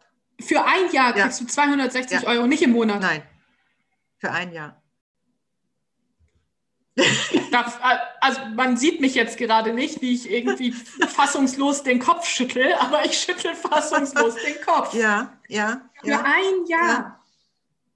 Also ich habe jetzt, die Anwältin hat geschrieben, ob wir es so lassen wollen. Und ich habe gesagt, naja, was, weil es ist von der Rechnung her, vom Kilometergeld, Eigenbeanteiligung und so, wer ist rechtens? Und da habe ich gesagt, ja, aber hätten die einen Fahrdienst bezahlt, weil wir haben hier einen Behindertenfahrdienst, ich habe die mhm. angeschrieben, die Handy Vanessa auch nachts gefahren, weil du musst ja erstmal mhm. einen finden, der wo nachts fährt. Ja, das kommt noch. Ähm, wir hatten auch noch ein Taxiunternehmen, wo auch nachts gefahren wäre. Also wir hätten nur zwei Stück gefunden. Wieso, wo hier nachts fahren? Mhm. Und die haben beide 40 Euro verlangt. So, jetzt überleg dir mal, die hätten 800 Euro normal im Monat bezahlen müssen, mhm. was die jetzt gespart haben. Und das rechnen es mal aufs ja. Jahr raus. Das sind schon ja. über 10.000 Euro, wo die für das Jahr hätten bezahlen müssen. Na, mit den 260 Euro, das ist ja, ja nicht euer, was meintest du, 26 Euro Eigenanteil, den deine Tochter monatlich bezahlen muss? Das heißt, die zahlen ja weniger, was deine Tochter an Eigenteil, ja, Eigenanteil leisten muss. Das ist ja eine Frechheit. Ja. Und ich kann nichts dagegen machen, aber ich habe wenigstens geklagt, ich habe es versucht, ich habe jetzt gesagt, wisst ihr mhm. was, äh, wir kommen dann eh nicht durch, weil ich kann jetzt nicht kommen und kann sagen, ja, der Fahrdienst hätte euch 40 Euro gekostet, ihr spart, ihr hättet 10.000 Euro in dem Jahr bezahlt und mich ja. damit 260 Euro ab. Ich bin noch am überlegen, also es ist immer so eine Sache, du überlegst natürlich schon, gehst du damit an die Öffentlichkeit, weil ich mhm. finde es eine Unverschämtheit, überhaupt schon abzulehnen, überhaupt abzulehnen. Äh, ja. mit der Begründung, ja, das hätte ihr ja vorher euch überlegen müssen. Aber das Arbeitsamt und die Reha-Maßnahmen haben ja das bewilligt, dass er Bäcker lernt. Das muss mhm. ja von denen bewilligt werden, dass er das lernen darf. Ah, okay.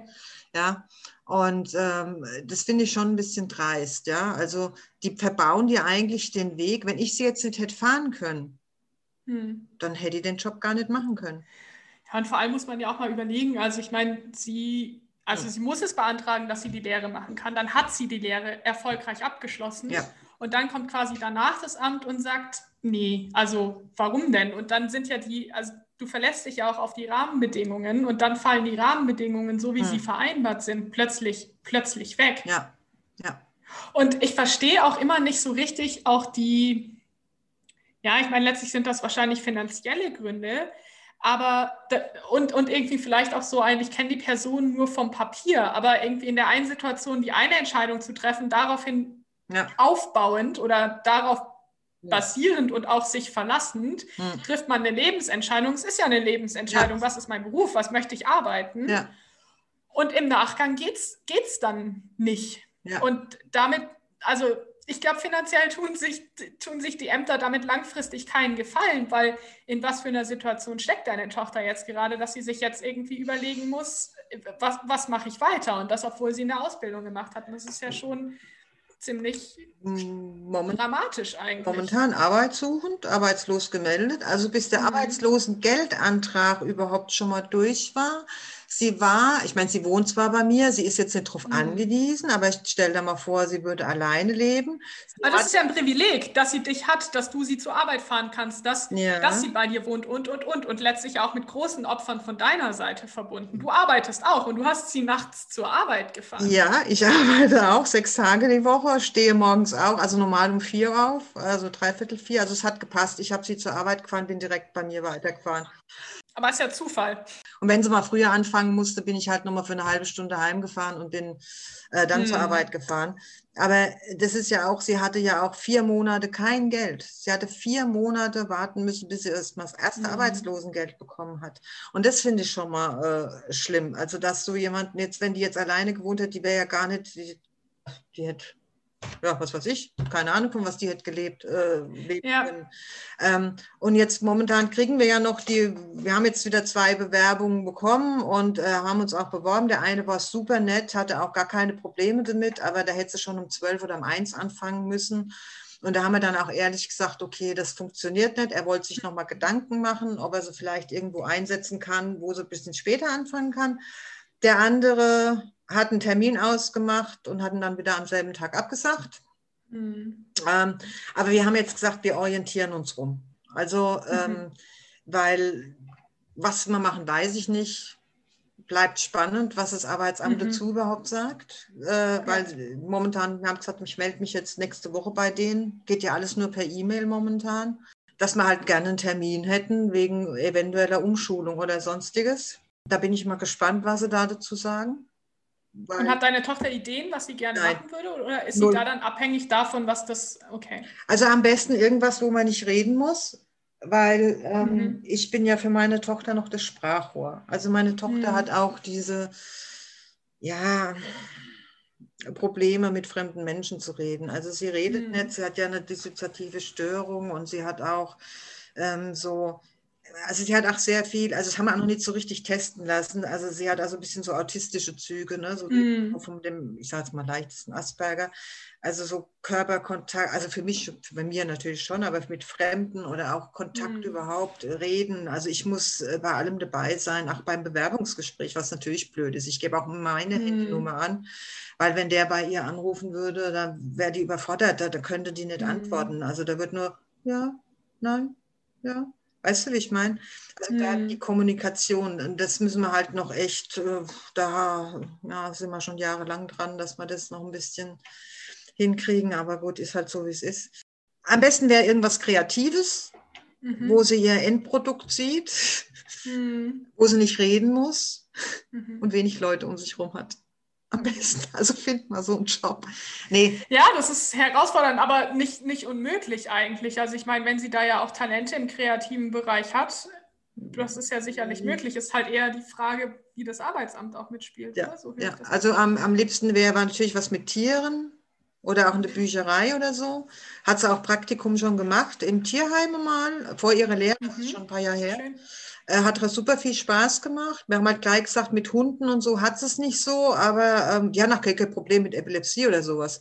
Also die waren da mhm. super nett im Tierheim. Da war so, das sind ja meistens so flippige Leute, ne? so mit so mhm, roten mhm. Haaren, so ein bisschen so Pungy-mäßig oder Hippie-mäßig. Ja, ja. ne? Also die waren total cool drauf. Und kein Problem, auch alles gut. Die durften dann halt beide Katzen und Kleintiere sein, mhm, hat super viel mhm. Spaß gemacht. Und äh, ja, dann hieß es aber, du brauchst ein Abitur. Sie hatte auch zu dem Zeitpunkt noch keinen Hauptschulabschluss. Die Tierpflege. Ja, weil du musst oder, okay. oder Realschule oder wenigstens das ja, ja. hatte ja zu diesem Zeitpunkt noch gar keinen Hauptschulabschluss.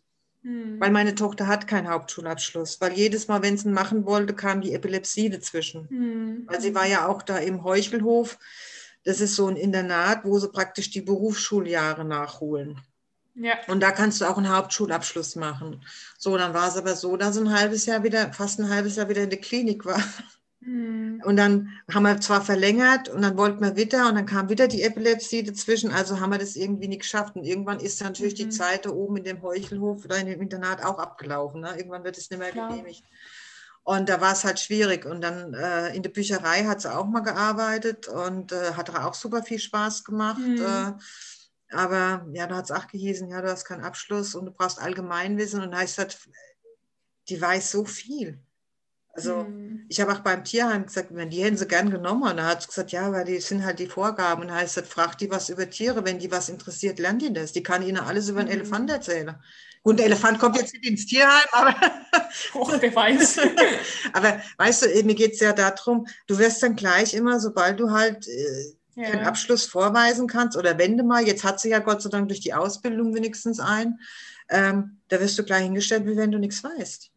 Mhm. Das wäre jetzt nämlich auch so, so, ein spontaner Impuls von mir gewesen, ob das nicht doch auch nochmal ein Versuch ist, bei dem Tierheim, also wenn die ja auch eine Offenheit hatten, hinzugehen und zu sagen, ja, wir wissen, wir erfüllen nicht die, die Vorgaben, die sie auf dem, auf dem Papier erfüllen muss, aber sie hat schon eine Ausbildung gemacht und das geht aus folgenden Gründen nicht. Das klingt für mich fast schon so, als wäre da von, von deren Seite die entsprechende Offenheit da, also dass jetzt mal nicht irgendwie die Krankheit per se im, im mhm. Weg steht und also das ist natürlich irgendwie immer schwer, da von außen irgendwelche Tipps oder Hinweise zu ja, geben. Ja. Ich denke, du bist da sehr kreativ und, und versuchst auch alles, aber ich weiß nicht, ob das halt nicht schon hilfreich sein kann, zu zeigen, da ist jetzt ein Abschluss. Also sie steht jetzt ja woanders, als sie quasi noch vor, vor ein paar Jahren, stand. stand. Das Problem ist nur, dass das Tierheim ist jetzt zu weit weg von dem, wo wir Ach, jetzt wohnen. Schade. Also das wäre, das wären fast 30 Kilometer oder 40 hm. Kilometer. Also das ist dann doch ein bisschen zu weit und du brauchst ja dann auch Und da gibt es auch keine Busmöglichkeit oder so, oder das ja, schwierig schwierig, mhm. schwierig dahin zu kommen. Also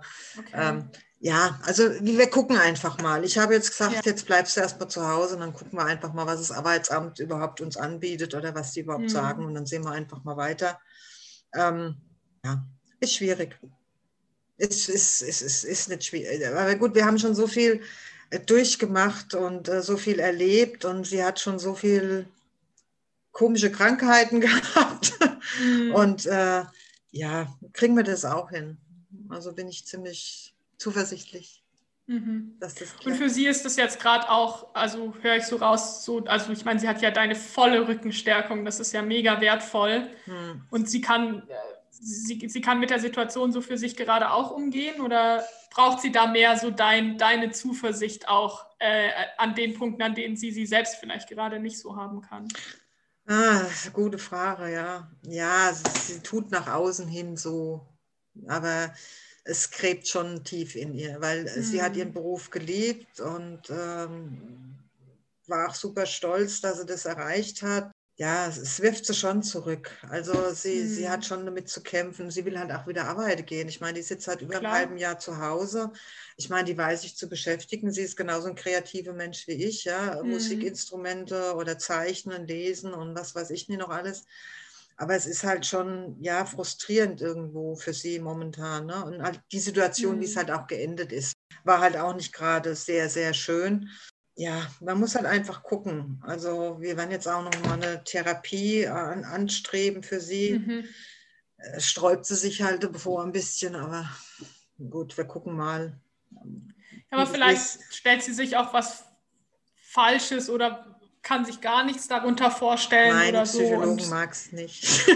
Okay, ja. Da haben wir halt auch schon ein paar doofe Erfahrungen gemacht. Okay. Aber der Neurologe hat uns jetzt einen sehr guten empfohlen, hat gesagt, also ich hm. glaube, der könnte für dich passen, hat er gesagt, oder der sagt ja sie zu ihr, ähm, weil der sitzt selber auch im Rollstuhl und hat schon, mhm. also selber äh, Mobbing-Erfahrung und äh, Ausgrenzungserfahrung gemacht mm. und den wollen wir dann mal kontaktieren und dann einfach mal so eine Gesprächstherapie, weil dieses Jahr war halt wirklich Job verloren, der Papa gestorben und, und dieses ganze Drumherum, die Epilepsie wieder da, also, äh, also die war ja schon eigentlich immer irgendwie da. Ähm, das Ganze ist halt, ja, ist halt momentan, dann hat sie hier keine sozialen Kontakte, mm. gut, momentan eh nicht, aber ja. sie hat halt hier keine sozialen Kontakte, sie ist ganz alleine, sie hat nur einen Freund in Würzburg. Äh, ja, aber Würzburg, hm, super. Mhm. Und es fehlt halt natürlich auch. Und äh, da ist halt auch wieder so eine Grauzone. Wo mhm. bringst du sie rein? Sie wird gern äh, Sport. Sie hat zum Beispiel früher äh, Tischtennis gespielt, sehr gut mhm. Tischtennis gespielt. Und ähm, ja, aber wo tust du sie rein? Nur mit, ich sage jetzt mal in Anführungsstrichen, gesunden oder wo auch Menschen mhm. mit Handicaps sind oder allgemein, wo nur Menschen mit Handicaps sind. Ist sie dann wieder unterfordert? Bei dem anderen ist sie wieder überfordert, weil mhm. sie spricht ja nicht. Weißt du, wie ich meine? Ja. Das ist halt das, Absolut. Das ist halt immer so dieses, äh, das Richtige zu finden, ist bei ihr unheimlich schwer. Also das ist, mhm. Auf der anderen Seite, klar kann sie mit, aber ich habe auch schon gesagt, wir müssen uns da mal Gedanken machen, weil wenn du jetzt in, in, in ich sage jetzt mal, das hört sich auch wieder so blöd an, aber normale Sportgruppe gehst, wo jetzt Tischtennisverein zum Beispiel, äh, wenn da mit 26, die haben anderen Themen, wie du sie vielleicht hast. Ja, die mhm. sind vielleicht schon teilweise verheiratet, haben Kinder oder gehen in die Disco, gehen in Clubs, gehen was weiß ich wohin. Mhm. Das hast du ja gar nicht. Ähm, und tust du so wieder in eine Gruppe, wo, wo jetzt, am besten wäre natürlich gemischt, gehe ich mal davon aus, würde ich jetzt so für mhm. mich sagen. Aber da musst du dann halt auch wieder so gucken. Ist es dann wieder. Erstmal, was für Angebote gibt es? Ja. Also es muss ja erstmal so ein Angebot geben. Also ich glaube, hier bei uns im Ort gibt es ziemlich viele. Okay. Ähm, da gibt es auch eine Behindertenbeauftragte, also die muss ich dann mhm. mal, werde ich dann mal kontaktieren irgendwann mal. Gut, momentan ist es ja eh nicht möglich. Also ich ja. werde mich da mal im Internet mal schlau machen und werde mal gucken, was so, was so ist. Aber das ist halt immer das mhm. Schwierige, wenn du in so einer Grauzone schwebst. Ja, äh, mhm. für das zu intelligent, für das, naja, zu doof nicht, aber du weißt, wie ich es meine. Es ist einfach so. Ja, zu eingeschränkt vielleicht. Ja, ja. Also das ist schon schwierig. Ja. Würdest du sagen, dass deine, deine Tochter da durch ihre Erkrankung schon auch so ein Stück weit irgendwie durch, durch das Raster, das wir ja theoretisch hier irgendwie auch haben, sozial aufgefangen zu werden, auch immer wieder durchfällt? Also es klingt für mich so immer so, du hast es jetzt so angedeutet mit den Grauzonen. Also das ja. klingt so, dass es ganz viele Bereiche gibt, in denen du und deine Tochter und auch letztlich die Behörden nicht so richtig entscheiden können ja. und zuordnen können, was, was können wir an Förderung und Unterstützung bieten und wo können wir keine Förderung und Unterstützung anbieten. Richtig, also äh, habe ich das Gefühl, dass es für die Ämter auch so ist. Also so das hm. Gefühl haben wir immer, weil wir ja immer für alles heißt, nee, geht nicht, gibt es nicht, keine Ahnung was. Hm. Und dann hm. sage ich ja, äh, sie braucht mich aber noch. Also sie ist, ich meine, ich bin ja auch hier ein gesetzlicher Betreuer. Und ähm, weil sie mich ja noch braucht, ich weiß es nicht, vielleicht ist es für die Ämter so. Ich meine, es geht jetzt mit dem Versorgungsamt, das gibt wahrscheinlich mal nächsten Streitpunkt. Ja, Schwerbehindertenausweis. Das ist, haben wir auch beantragt neu und äh, ich verstehe auch nicht, warum sie nicht endlich mal einen äh, Unbefristeten bekommt, aber mhm. gut. Äh, haben wir rechtzeitig. Vielleicht für ja? Äh, also ich unterbreche mal kurz, weil ich glaube, nicht alle, die zuhören, wissen auch, also grundsätzlich, wie das mit dem Schwerbehindertenausweis funktioniert. Ich glaube, mhm. das ist so ein Thema, wenn man sich mal damit auseinandergesetzt hat, dann kennt man so die Differenzierungen. Mhm. Und dann ist es ja für Menschen mit Epilepsie schon auch nochmal sehr speziell und sehr situationsabhängig oder lebensabschnittshängig. Ähm, mhm. Könntest du da einfach so ein paar Sätze erklärend dazu, dazu sagen. Ich kann mir vorstellen, dass da viele davon profitieren, die jetzt zuhören. Über was, wie, wie man, warum man Schwerbehindertenausweis hat oder? Äh wie, wie, das funktioniert. Also zum Beispiel, dass man ja auch irgendwie so diese unterschiedlichen Prozentpunkte hat, die sich dann addieren, aber dass man dann noch nicht unbedingt vielleicht so einen Benefit in Anführungszeichen von dem Schwerbehindertenausweis hat, dann ist es ja bei Epilepsie auch abhängig davon, was für Anfälle habe ich, wie genau. viele Anfälle habe ich. Also so da irgendwie, ich glaube, du kennst dich da auch noch besser aus als ich. Ja, gut, die Gradzahl, ab wann man was äh, für Prozente kriegt, habe ich jetzt nicht im Kopf. Also da müsste ich mhm. echt nochmal nachgucken. Ähm, ich habe letztens erst einen Bericht gemacht auf meiner Seite Epi Paulinchen, da habe ich das ganz genau beschrieben, das Thema mhm. Schwerbehindertenausweis auch.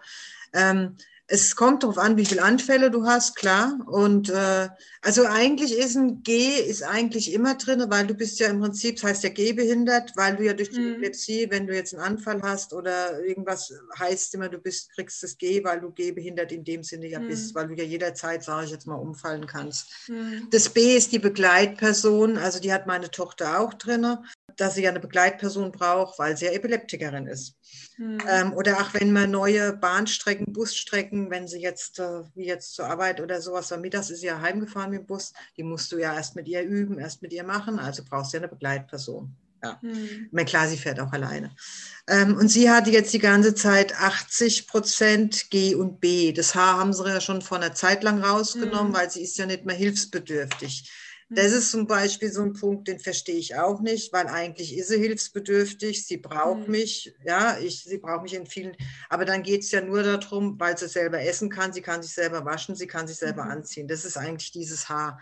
Mhm. Aber das sind ja die Sachen, die also primär auch, ich sag mal so, pflegerische Punkte auch irgendwie sind und weniger ja. wie, wie komme ich im Alltag auch zurecht allein. Ja, also das finde ich, das müsste eigentlich auch mal geändert werden, dass dieses H nicht nur für Essen, Trinken und für den äh, Bereich steht, sondern mhm. einfach auch die Hilfe, wie man jetzt macht für Ämter, Be Be Behörden, Telefongespräche mhm. führt oder sie zum Arzt fährt, zu Behörden fährt, zu, zur Arbeit fährt, keine Ahnung was. Mhm. Weil diesen Zeitaufwand kriegst du ja gar nicht, äh, das ist wieder ein anderes Thema, ja. kriegst du ja gar nicht bezahlt.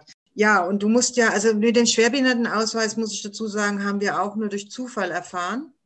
Ähm, hm. War in Bielefeld, wie wir in der Epilepsieklinik waren, äh, waren wir beim Sozialdienst und oder die wollten uns mal sprechen und dann haben die gesagt, ja, haben Sie eigentlich schon einen Schwerbehindertenausweis? Und ich so, äh, nö, mein Kind kann doch laufen. Also das war so ein, also hat ja jeder so einen Kopf, ne? Also, nö, wieso gibt es da dafür einen Schwerbehindertenausweis? Ja, ja, können Sie beantragen, so und so.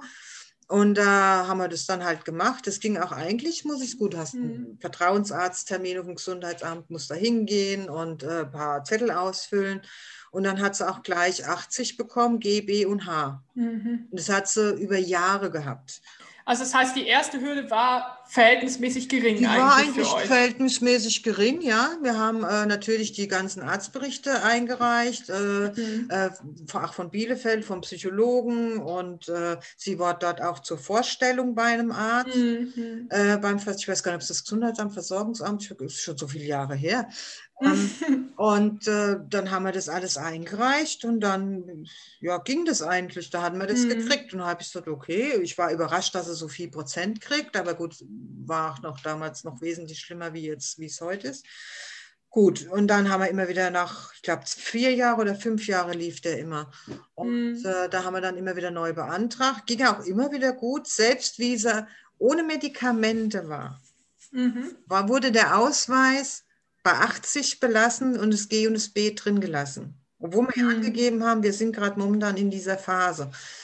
Und dann haben sie es gelassen. Und jetzt haben wir neu beantragt, mhm. wollen sie so 50 runterstufen und das G und das B rausnehmen. Und auch da wieder, also vielleicht hast du es parat, was ist die Begründung? Weil das ist ja, wenn ich das jetzt von außen höre, absurd. Sie ist eine Weile anfallsfrei ja. und ohne Medikamente. Das heißt irgendwie so, spontan weniger Einschränkungen im, im Alltag, also dass es ihr ja. insgesamt besser ging zu der Zeit. Jetzt scheint es wieder mehr zu sein und sie stufen sie runter. Ja, ich kann mir das mal, ich habe es ja hier, weil ich habe hier meine ganzen Unterlagen ja. hier. Mal gucken, wenn ich es äh, finde, ähm, dann habe ich das, kann ich dir das sogar vorlesen wahrscheinlich, wenn ich es jetzt noch das Richtige finde. Ich habe es eigentlich ziemlich gut abgeordnet die Begründung, warte mal, nee, das haben wir dann. Die Versorgungs, ist es überhaupt von 4, ja, 14.04. Die versorgungsärztliche Auswertung dieser Befundunterlagen hat ergeben, dass die Behinderung, Teilleistungsschwächen, Beeinträchtigung der geistigen Entwicklung sich wesentlich gebessert hat. Es ist beabsichtigt, äh, kurz. Entschuldigung, jetzt nuschel ich euch da was. Nee, alles, das ist, das ist, ist ja gut, also, dass du die Sachen auch so bereit hast. Also es ist beabsichtigt, wegen dieser wesentlichen Änderung der für die bisherigen Beurteilungen den Neufeststellungsbescheid, Paragraphen, äh, mit dem 50 festgesetzt und G und B entzogen wird. Also die, äh, da wurde berücksichtigt Entwicklungsstörungen mit Teilleistungsschwächen, die Anfallsleiden und Funktionsstörungen der Wirbelsäule, weil sie hat ja noch eine Arthrose und eine Skoliose, die hm, haben wir jetzt okay. neu dazu reingenommen. Also es kam nochmal was on top dazu und ja. trotzdem werdet ihr runtergestuft. Genau, genau, genau. Also und wir haben ja, und jetzt hat jetzt, äh, dann haben sie es nochmal für ein halbes Jahr verlängert, erstmal mhm. überbrückungsweise, mhm. bis Dezember. Und wir sind ja immer so sechs Wochen vorher, wo wir dann neu beantragen. Mhm. Also wir sind schon mal recht früh. Und dann rufen die mich schon im September an und sagen, ja, wir warten immer noch auf diesen Bericht und äh, ich gebe Ihnen jetzt zwei Wochen Zeit und wenn nicht, wird es auf 50 runtergestuft, so wie wir es schon besprochen haben und wenn nicht, können Sie ja Widerspruch einlegen. Das ist unfassbar. Der Mann hatte Glück, dass ich gerade einen guten Tag hatte. Mm. und dann habe ich gesagt, äh, äh, Entschuldigung, ich habe noch bis Dezember Zeit, äh, wir haben mm. September und äh, mein Neurologe sagt, Sie müssen den Antrag stellen, weil er braucht das Aktenzeichen, der kann nicht einfach so mal was mhm. raushauen. Mhm. Also ich kümmere mich drum. Mhm. So, dann haben wir das Ganze weggeschickt, dann kam ja wieder ein Schreiben, äh, ja, das, das äh, haben wir jetzt bekommen und mein Neurologe schreibt noch rein, dass es sich verschlechtert hat. Mhm. Weil wir haben das ja auch begründet. Äh, sie kriegt jetzt nicht zum Spaß neue Medikamente dazu. Mhm. Ja, also weil es Spaß macht. Der Neurologe hat auch einen Verschlechterungsantrag gestellt. Mhm. Und jetzt kam zurück, jetzt haben sie mich wieder angerufen. Ja, wir brauchen noch ein psychologisches Gutachten. Und da habe ich gesagt, Entschuldigung, habe ich gesagt, äh, Sie haben Glück, ich habe gerade eins da, ein ziemlich aktuelles, weil wir jetzt erst ein neuer Antrag für den Betreuungsausweis, dass ich ein glücklicher Betreuer äh, bin, haben wir ja, da kommt ja eine Psychologe ins Haus und äh, der führt ja dann Gespräche mit dir und äh, mhm. äh, heißt, den schicke ich Ihnen zu. So, dann habe ich gesagt, haben Sie aber Glück, dass ich den da habe. So, mhm. Dezember ist ja rum, wie wir alle wissen. Frohes neues mhm. Jahr. Und meine ja, frohes Neues. und meine Tochter hat immer noch keinen neuen Schwerbehindertenausweis. Jetzt stell dir mal vor, sie bräuchte den, weil sie jetzt zur Arbeit fahren muss, weil ihre Fahrkarte ja. ist ja dann jetzt auch nicht mehr gültig. Sie würde mhm. jetzt dastehen ohne Behindertenausweis. Aber die mhm. macht mir Druck im September oder wann das war schon. Mhm. Und ich sitze da und sie sitzt da und wir wissen immer noch nichts. Also das sind dann so Punkte, wo ich mich tierisch aufregen kann. Erstens mhm. die Aussage, wir geben ihnen 14 Tage Zeit, obwohl der Ausweis bis Dezember läuft. Ja. Äh, und wenn nicht, stufen wir sie auf 50 runter, nehmen das raus. Sie können ja Widerspruch einlegen, diese, diese Aussage schon allein. Ja, allein schon. Also das ist ja, ich, ich nehme es so wahr, dass es ja ein Energie- und Zeitfresser ist. Ja. Sondergleichen. Und dann quasi von vornherein schon die Aussage zu kriegen, also es ist so die Pistole auf die Brust irgendwie. Ja. Also entweder sie machen das jetzt oder wir stufen sie halt mal runter, gucken sie halt mal, wie sie mit klarkommen. Aber ja, sie haben ja noch die Möglichkeit, Widerspruch ja. einzulegen. Das sind ja. doch wunderbare Aussichten. Ja, ja. Also das sind dann so Sachen, wo ich mir denke, äh, Leute, ich habe mir nichts dagegen, wenn sie sie von mir aus runterstufen, ja, weil es mhm. ist ja mhm. wesentlich besser wie damals, ne? wenn du jetzt den Vergleich ziehst, ja. Aber ihr das G und das B rauszunehmen, das finde ich schon mhm. ziemlich dreist. Und ähm, mhm. ich meine, ihre äh, Skoliose und ihre Arthrose, wo sie in der Wirbelsäule unten hat, die sind noch nicht ganz so schlimm. Also die werden wahrscheinlich auch nicht so hoch eingerechnet. Ne? Die sind noch so im Anfangsstadium. Mhm. Ähm, aber ich finde es einfach, ich finde es einfach frech, diesen, jetzt, ich meine, ich bin jetzt eine Starke, ja. Ich sag mal, weißt du mhm. was, ich mag, ich schicke euch das, aber ihr wisst nicht, mit wem ihr euch anlegt. Ja, ich mhm. habe die Nerven dafür, zu sagen, ich gehe zum Anwalt. Ja, mhm. aber es hat ja nicht jeder die Kraft dazu. Ich meine, im Fall deiner Tochter jetzt ja auch tatsächlich, dass, dass, du für, dass du für sie ja auch die Kraft aufbringst und die Energie aufbringst. Das kann ja aber genauso gut auch sein, dass ich das für mich selbst tun muss. Und äh, gerade wenn es mir dann vielleicht nicht so gut geht, habe ich ja. halt nicht die Kraft, da jetzt auch noch mega zu kämpfen und Einspruch zu erheben und sonst was. Ja, ja, genau. Das, und ist, das ist ja irgendwie so Teil des Systems. Also höre ich jetzt halt echt nicht das erste Mal. Überrascht mich nicht mehr, äh, schockiert bin ich trotzdem ganz ja. genauso, dass das irgendwie so vom System her, alles gut, vom System her schon so scheint, dass man da Einspruch erheben muss. Als es raschelt, mach einen Piep drüber. Das ist mein Sohn, der macht gerade was zu essen. Der hat schon die ganze Ich dachte es mir, ich habe so ein bisschen gesehen, dass jemand am Kühlschrank also, du ist. Hast ja auch ein großes, du hast ja auch ein großes ja, ja. Bild, ne? Ja, ja. Er hat jetzt schon die ganze Zeit wahrscheinlich rumgedrückt und hat gesagt, nee, ich gehe jetzt nicht raus, aber jetzt ist der Hunger noch größer. Das, ähm, das ist okay. Ja, das ist, wie du sagst, ein Teil des Systems. Das Gefühl habe ich auch. Also ich meine, mhm. man kriegt es ja auf Instagram auch mit. Ja? Also ich habe jetzt auch ja. diese Petition ja mit unterschrieben, wo da gerade läuft, ähm, wegen Krankenkassen und mit Hilfsmittel. Ich meine, daran mhm. siehst du ja schon. Also da geht es ja wirklich ja. teilweise um lebenswichtige Hilfsmittel und die kriegen die einfach ja. mal abgelehnt. Oder die Eltern müssen das selber bezahlen. Selbst bezahlen, das habe ich jetzt so viel mitbekommen, die dann wirklich.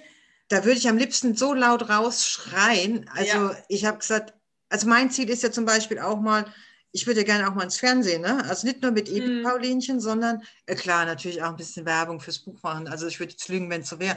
Aber einfach, um das alles mal rauszuschreien und einfach mal zu sagen, hey, gesund, ihr habt ihr, kriegt ihr überhaupt noch was mit? was da überhaupt, das heißt immer, wir haben ein gutes Gesundheitssystem. Klar, ja, im Prinzip schon. Aber wenn es um die wichtigen Dinge geht, da kriegst du so, oh, ich muss aufpassen, ich rede mich in Rage. da könntest du, da könntest du, mir dürft so einer nicht vor die Füße laufen. Echt. Mhm.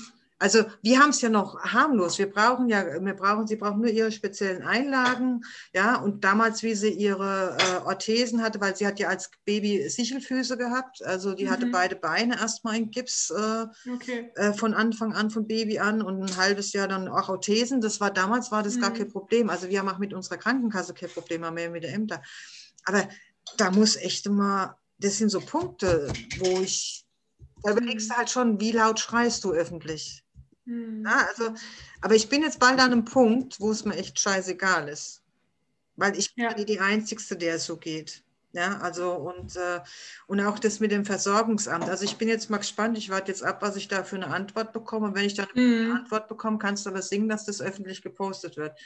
Mhm. Also, ähm, und Ziel ist es ja auch nochmal, irgendwann äh, fernsehmäßig da mal aufzutreten und es einfach mal rauszulassen. Ist mhm. momentan natürlich auch schwierig, weil momentan ist ja nur noch Corona. Klar.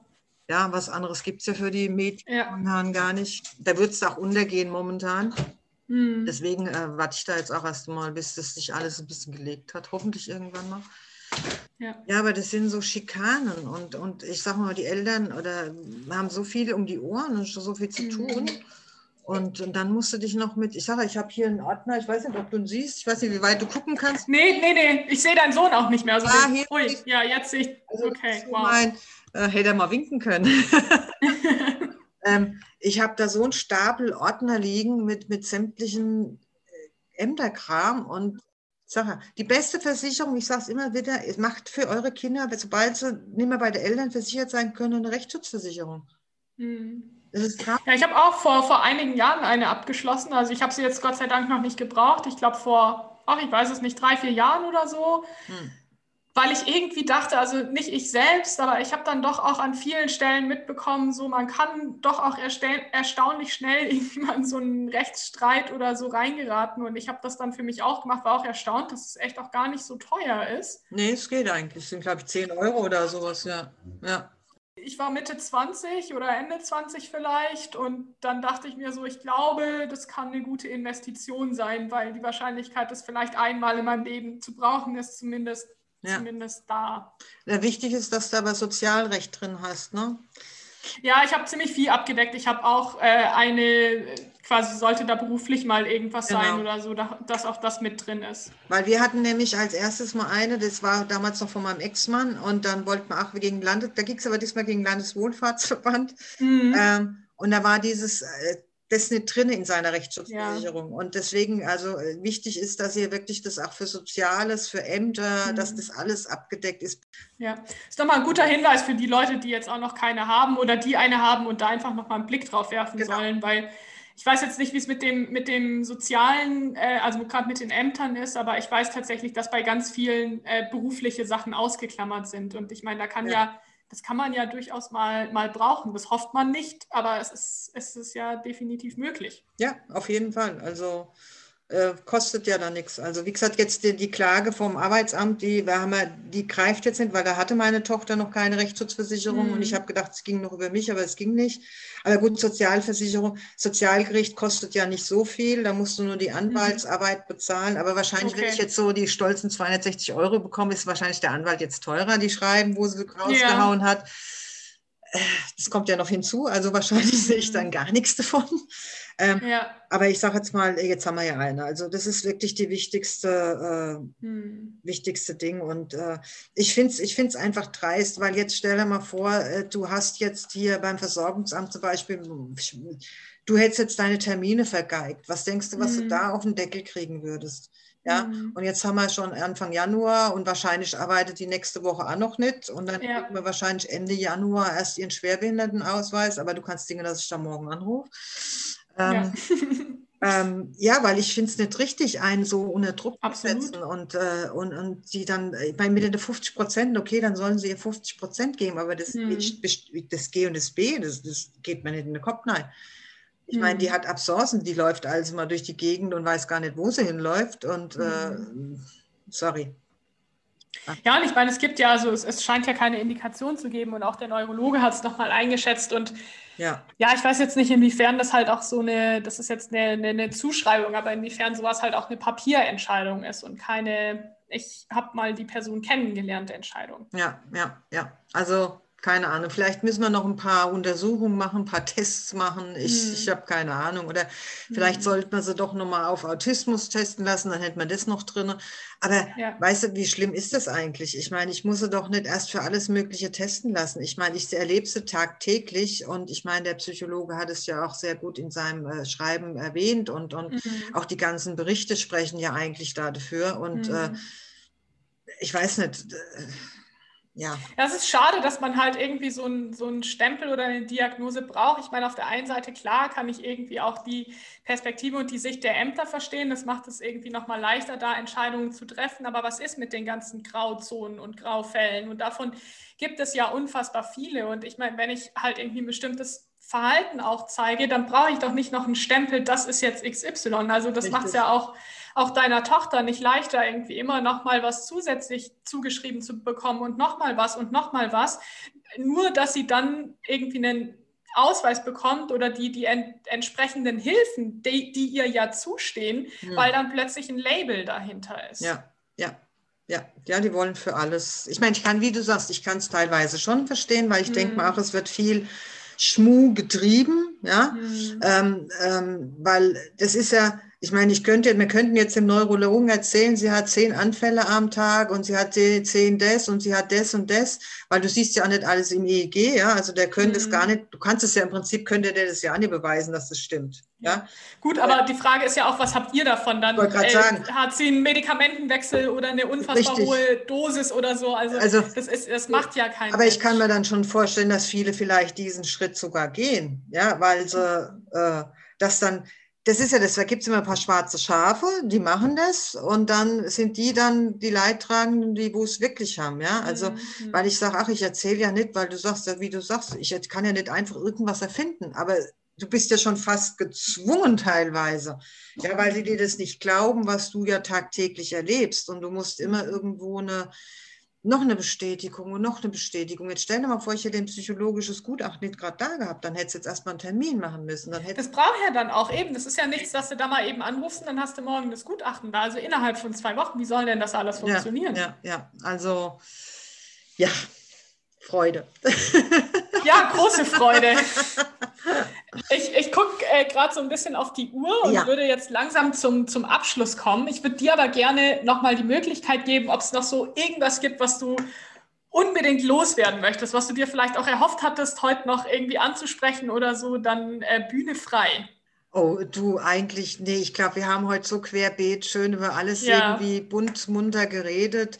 Ähm, nee, ich kann eigentlich nur, also ich danke dir erstmal für das die tolle Möglichkeit und bin so froh, dass ich dich kennengelernt habe, weil ebenso. Ja, es macht einfach Spaß und ähm, ich hoffe, damit können wir auch ein bisschen mehr Aufmerksamkeit äh, erregen, ja. erwecken und ähm, ich kann eigentlich nur sagen, hey, bleibt stark, gebt euch, gebt euch nicht auf, egal wie scheiße es manchmal ist. Hm. Man hört sich mal so blöd an, aber es ist so. Äh, es geht irgendwo immer wieder mal eine neue Tür auf und man muss manchmal durch ganz viele Türen gehen, bis man die richtige findet. Und sei, bleibt so, wie ihr seid, weil so seid ihr richtig und lasst euch nicht unerkriegen und äh, was anderen von euch denken, scheißegal.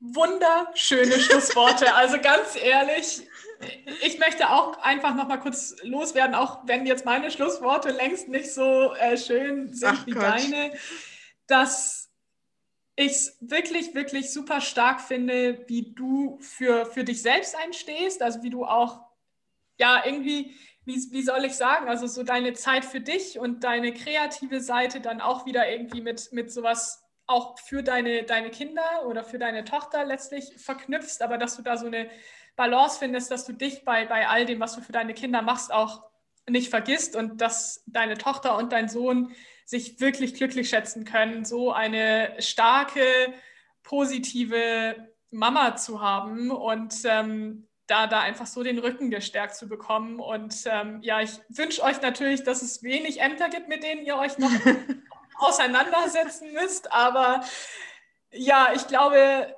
wenn ja, wie soll ich sagen, äh, die, die Ämter tun sich vielleicht auch keinen Gefallen, sich mit dir auseinanderzusetzen, weil du gibst nicht, du gibst nicht klein bei und das bewundere ich, finde ich schön. Es könnte gefährlich werden, ja. genau.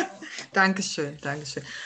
Aber es ist doch selbstverständlich, dass man das als Mutter macht. Also egal, ob du kranke Kinder, gesunde Kinder hm. hast. Einmal Mutter, immer Mutter. Obwohl man schon, das muss ich noch dazu sagen, Psychologen sagen müssten, das ist nicht ihre Tochter wie ich gesagt habe, meine Tochter, weil sie ist ja schon 26. Mm. Da ist ja, Entschuldigung, die kann 50 sein, dann ist es meine Tochter. Ah, ist immer noch deine Tochter? Ja, ja haben wir uns schon früher sagen müssen. das ändert sich ja nicht. Ja. Also mein Cousin ist auch immer mein Cousin, egal ob ich jetzt ein halbes Jahr alt bin oder ob ich 80 bin, ist trotzdem noch mein ja. Cousin. Haben wir schon zweimal sagen lassen, das ist nicht ihre Tochter. Und heißt, was ist es denn dann? Ein Alien?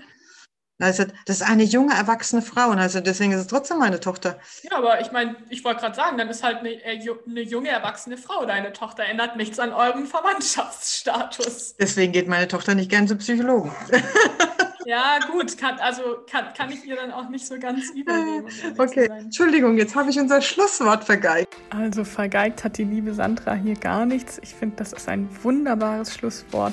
Ich danke euch fürs Zuhören.